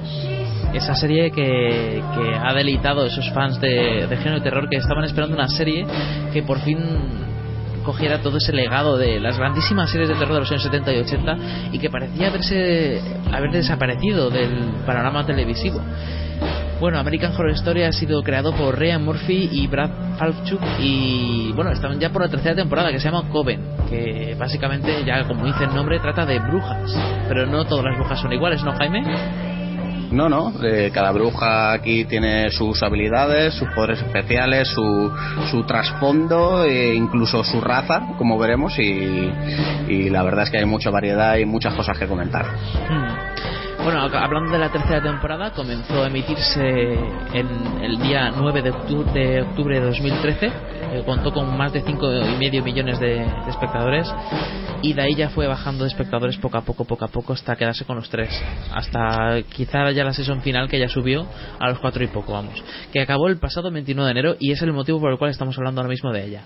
Así que nada, eh, si quieres, Jaime, cuéntanos de qué trata la temporada. Pues la temporada trata, eh, como bien has dicho, Coven, que se podría traducir como aquelarre, trata de brujas, en este caso, ¿no? Eh, son brujas que se encuentran, eh, la serie se ubica en Nueva Orleans, donde hay una escuela de brujas, y entonces digamos que van eh, atrayendo o reclutando a su convento a todas las brujas jóvenes que van manifestando sus poderes, que podríamos, en comparación, se podría comparar, por ejemplo, con X-Men y la, y la escuela del profesor Xavier. De hecho, creo que he leído esta comparación por ahí, aunque me ha venido ahora a la mente.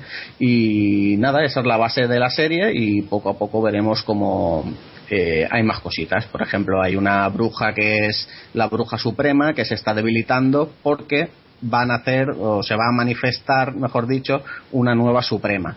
Y a raíz de ahí pues empezarán una serie de tramas. Hay unos enemigos naturales de las brujas que son el vudú y con todo esto la serie arranca la verdad es que bastante bien. Pues sí, la verdad es que arrancó muy bien, ¿no? Eh, a mí por lo menos los dos primeros episodios me, me dejaron genial. O sea, yo estaba en plan de, ¡buah, por fin van a tratar las brujas! A mí es que me encantan las brujas, la mitología de ellas. Yo he estado investigando bastante porque tengo pensado ambientar una, una saga de libros en ella, ¿no? En las brujas en general, en su mitología.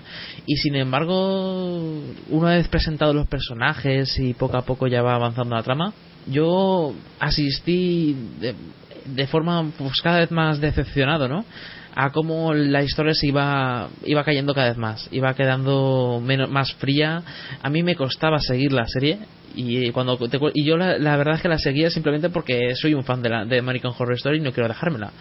Pero es una pena, ¿no? Porque la verdad es que me costaba seguirla. Era ca- cada, cada semana decía, uff, de verdad tengo que volver a ver otro, otro episodio. Ya de cara al final remonta un poco, pero apenas. No sé si estás de acuerdo, Jaime. Estoy totalmente de acuerdo. La verdad es que pocas series como, como esta cuentan con un reparto tan espectacular, sobre todo el trío de, digamos, las tres actrices maduras, que son Jessica Lange, Á- Á- Angela Bassett, que para mí ha sido, mm, vamos, el descubrimiento de la serie, y Katie Bates, que tiene unos diálogos con Jessica Lange y Angela Bassett espectaculares. O sea, una serie con, con, este elenco, no sé cómo, cómo ha podido decaer tanto. Sí, sí que es verdad que los últimos capítulos, como suele pasar en casi todas las series, eh, remontan y, y es trepidante, pero, pero sí que se me ha hecho difícil seguirla y, y- bueno, pero hemos llegado hasta el final y la verdad es que dentro de lo que cabe no ha defraudado. El último capítulo es espectacular y creo que ha batido récord de audiencia.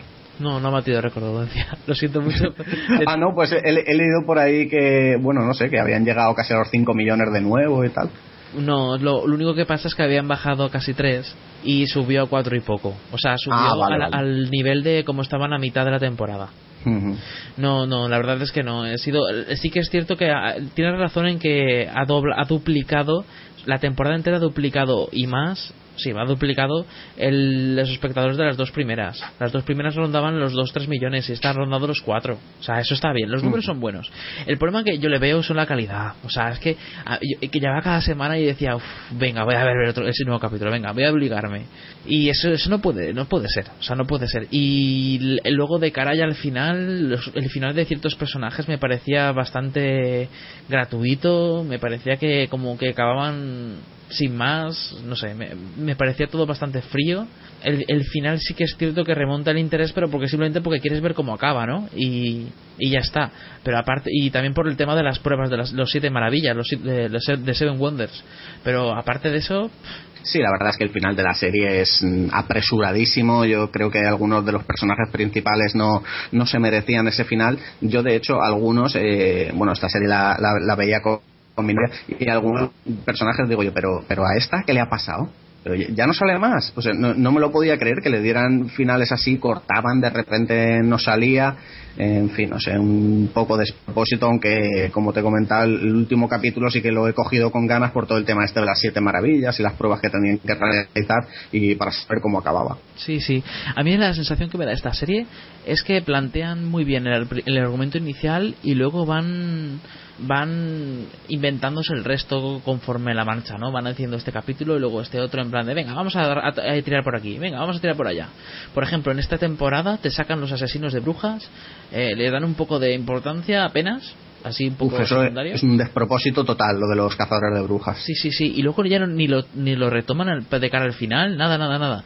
Es que me parece. No, no tiene ningún sentido el, el argumento. Me parece que es totalmente irregular el ritmo y todo no te engancha porque porque está todo el rato dando pasos hacia adelante y hacia atrás.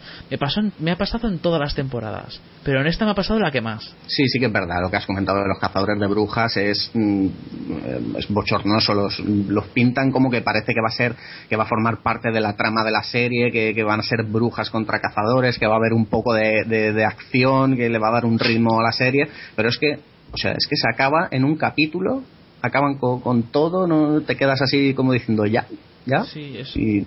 es un poco triste. No sé. A mí la, la temporada que más me ha gustado es la segunda.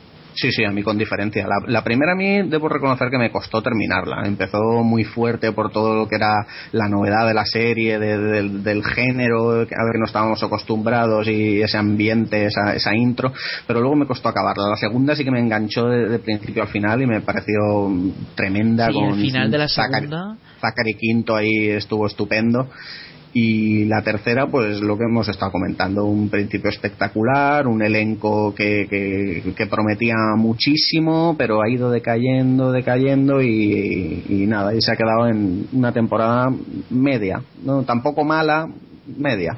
Bueno, es una temporada ble. O sea una temporada sí. en plan de bueno pues venga vamos a ver qué hay en la cuarta. Sí sí eso es. Que por cierto la cuarta va a ser la última de Jessica Lange. Eh, sí sí creo que no, no era esta la última no, no, dice que, que, la cuarta será la última. Ah, vale, vale, vale. Bueno, pues, y la, de hecho la última va a estar ambientada en los años 50. Ya lo han confirmado. Sí, sí.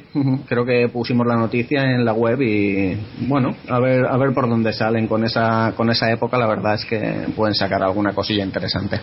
Pues nada, ahí queda el comentario de la tercera temporada. Ya digo que si tuviera que recomendarla de principio a fin a una persona que no la ha visto, Uf, le diría que lo cogiera con pinzas, que, que va, va, a tener ocasiones en las que se, la, va a se va a ver tentado de dejársela. Pero que por otra parte tiene algunos elementos y algunas escenas que hacen merecer la pena su visión, al menos para los aficionados al género y los aficionados al género sobre todo de las brujas. Sí, yo, yo creo que recomendaría, eh, bajo mi punto de vista, yo recomendaría la segunda, y si les gusta que vean la primera y la tercera porque como no hace falta ver una para ver otra que son historias totalmente distintas que vean primero la segunda que es la buena buena y luego que vean las otras dos hmm, la segunda también bueno sí sí sí yo, yo también haría lo mismo sí. pues nada pues hay que dar comentario eh, bueno Álvaro ¿qué es esto que has, me has escrito en el guion? No, ha sido, ha sido un duende que ha puesto eso. Ha sido un duende. ¿Has puesto, sí, un duende. Ahora, no, pero ahora, ahora obligaré a que la vea para que la comente. O sea, has, has puesto que vas a comentar la serie de Bienvenidos al, al Lolita. Ya te digo, ha sido el, la aplicación del Gmail que de repente pues alguien se habrá metido ahí a escribir gilipolleces. Sí, sí, sí. Pues oye. Eso es que la ha visto el duende, ¿eh? Y le ha llamado la atención para que se hable de ella aquí. Bueno, pues que lo hable. Tiene que pinta de haberlo visto, además, en plan familia con, con su mujer y tal. Es grandísima. De estas, de estas visionadas obligadas. La cuota Antena 3 y Telecinco que hay que ver también. Bueno, pues sí, oye, si, quieres, si quiere que el, el, duende comentarla, que la comente. Oye, ¿habéis visto la nota que tiene? Sí, sí, un 3,2. 3,2 en Film Affinity. un 3,2. No, si era un poco la coña. Ya que estamos hablando de cosas tan buenas y que hay que recomendar y que hay que ver, pues, oye, decir algo que no hay que ver, ni, ni vamos, ni el tráiler. Bueno, pues nada, adelante. No, no, no, si yo no lo he visto. Bueno, pues que el duende hable. Que va, que va. Era por si Álvaro se animaba a comentarla. No, pero parece que vamos, no. Me parece no, a mí no, la que... vemos, y que la vemos, nos emplazamos aquí el próximo día de series y, y- y, oye, decimos por qué no hay que verla. Pero tú has visto Ah, ya Igual saco yo más cosas que, con- que Continuum, ¿eh? ¿Tú has, tú has visto ya con- en los fregados que te metes? Si es que... bueno, No, pues. Emplazado para verla, ya con lo siento. Bueno, es lo que hay. hay. que hacer, hay que hacer los deberes, ¿no? Bueno, pues nada, vamos a, a terminar ya el programa entonces. Bueno, pues nada, que muchas gracias por habernos escuchado a todos vosotros, los que nos escucháis día a día, los que nos habéis escuchado por primera vez. Y nada, os, eh, os emplazamos en el próximo programa que creo que va a ser de cómics y videojuegos. ¿O voy mal? No, es de cómics sí, y videojuegos. Cómics y videojuegos, sí. Y luego, si queréis, vamos a decir ya el siguiente del siguiente, ¿no? El especial que vamos a hacer. El especial de Robocop. Ahí, ahí coincidiendo con el estreno de la nueva versión del Policía del Futuro, pues nada, vamos a aprovechar y hablamos un poco de todo el fenómeno Robocop, ¿no? Claro, lo digo para que si os apetece ir viendo las películas y etcétera y así que cuando veamos el eh, hagamos el especial os suenen y os gusten o al menos os guste escucharlo más, pues oye, adelante. Pues no, pues eso que, hemos acabado el, programa de cine y series y, nada, que también a, lo- a los que no, no hayáis escuchado los anteriores programas os recomendamos todos los programas que hemos grabado hasta ahora. Nos, nos- somos así de de guays. Y nada, sobre todo el programa de la semana pasada, el de viajes en el tiempo, salió muy divertido. A la gente le está gustando mucho. Está teniendo una respuesta muy buena, tanto en comentarios como en número de oyentes. Y yo creo que quedó muy divertido. Así que nada, pues eso, que muchas gracias y esperamos vuestros comentarios, vuestras opiniones. Podéis contactarnos, contactar con nosotros en eh, podcastacadonesa.com y también en las redes sociales, en la web de www.hellofreaky.com, donde queráis y nosotros estaremos atentos a vuestros comentarios y los tendremos en cuenta. Los tendremos en cuenta y los, y los responderemos. Así que nada, muchas gracias y también muchas gracias a vosotros, eh, equipo que estáis aquí día- eh, semana tras semana, que lo estáis currando un montón y está quedando los, los programas genial. Gracias, hombre. Igualmente, hombre. Pues nada, pues eso, que muchas gracias a todos y hasta la próxima. Adiós. Venga, buenas noches. Un abrazo. Hasta luego.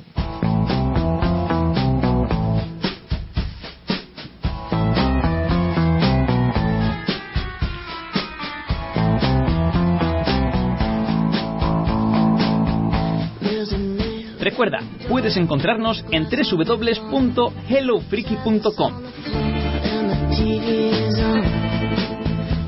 Pero también estamos en iVoox, iTunes, Facebook, Twitter o Google Plus.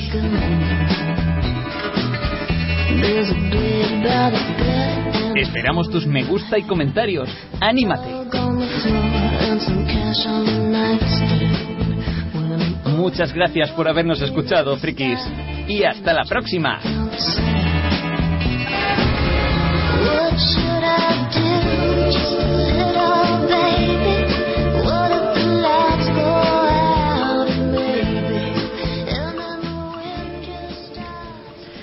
Bueno, ¿qué pasa? ¿Que no hay canción en este programa? Bueno, pues vamos a traer, aunque sea brevemente, el opening del Black Sails, porque la verdad es que tiene un, un toque bastante interesante. Yo creo que os va a gustar y es muy corto, así que tampoco os vais a dormir en los laureles. Así que nada, vais a disfrutar del main theme, eh, la canción main theme, la principal de Black Sails.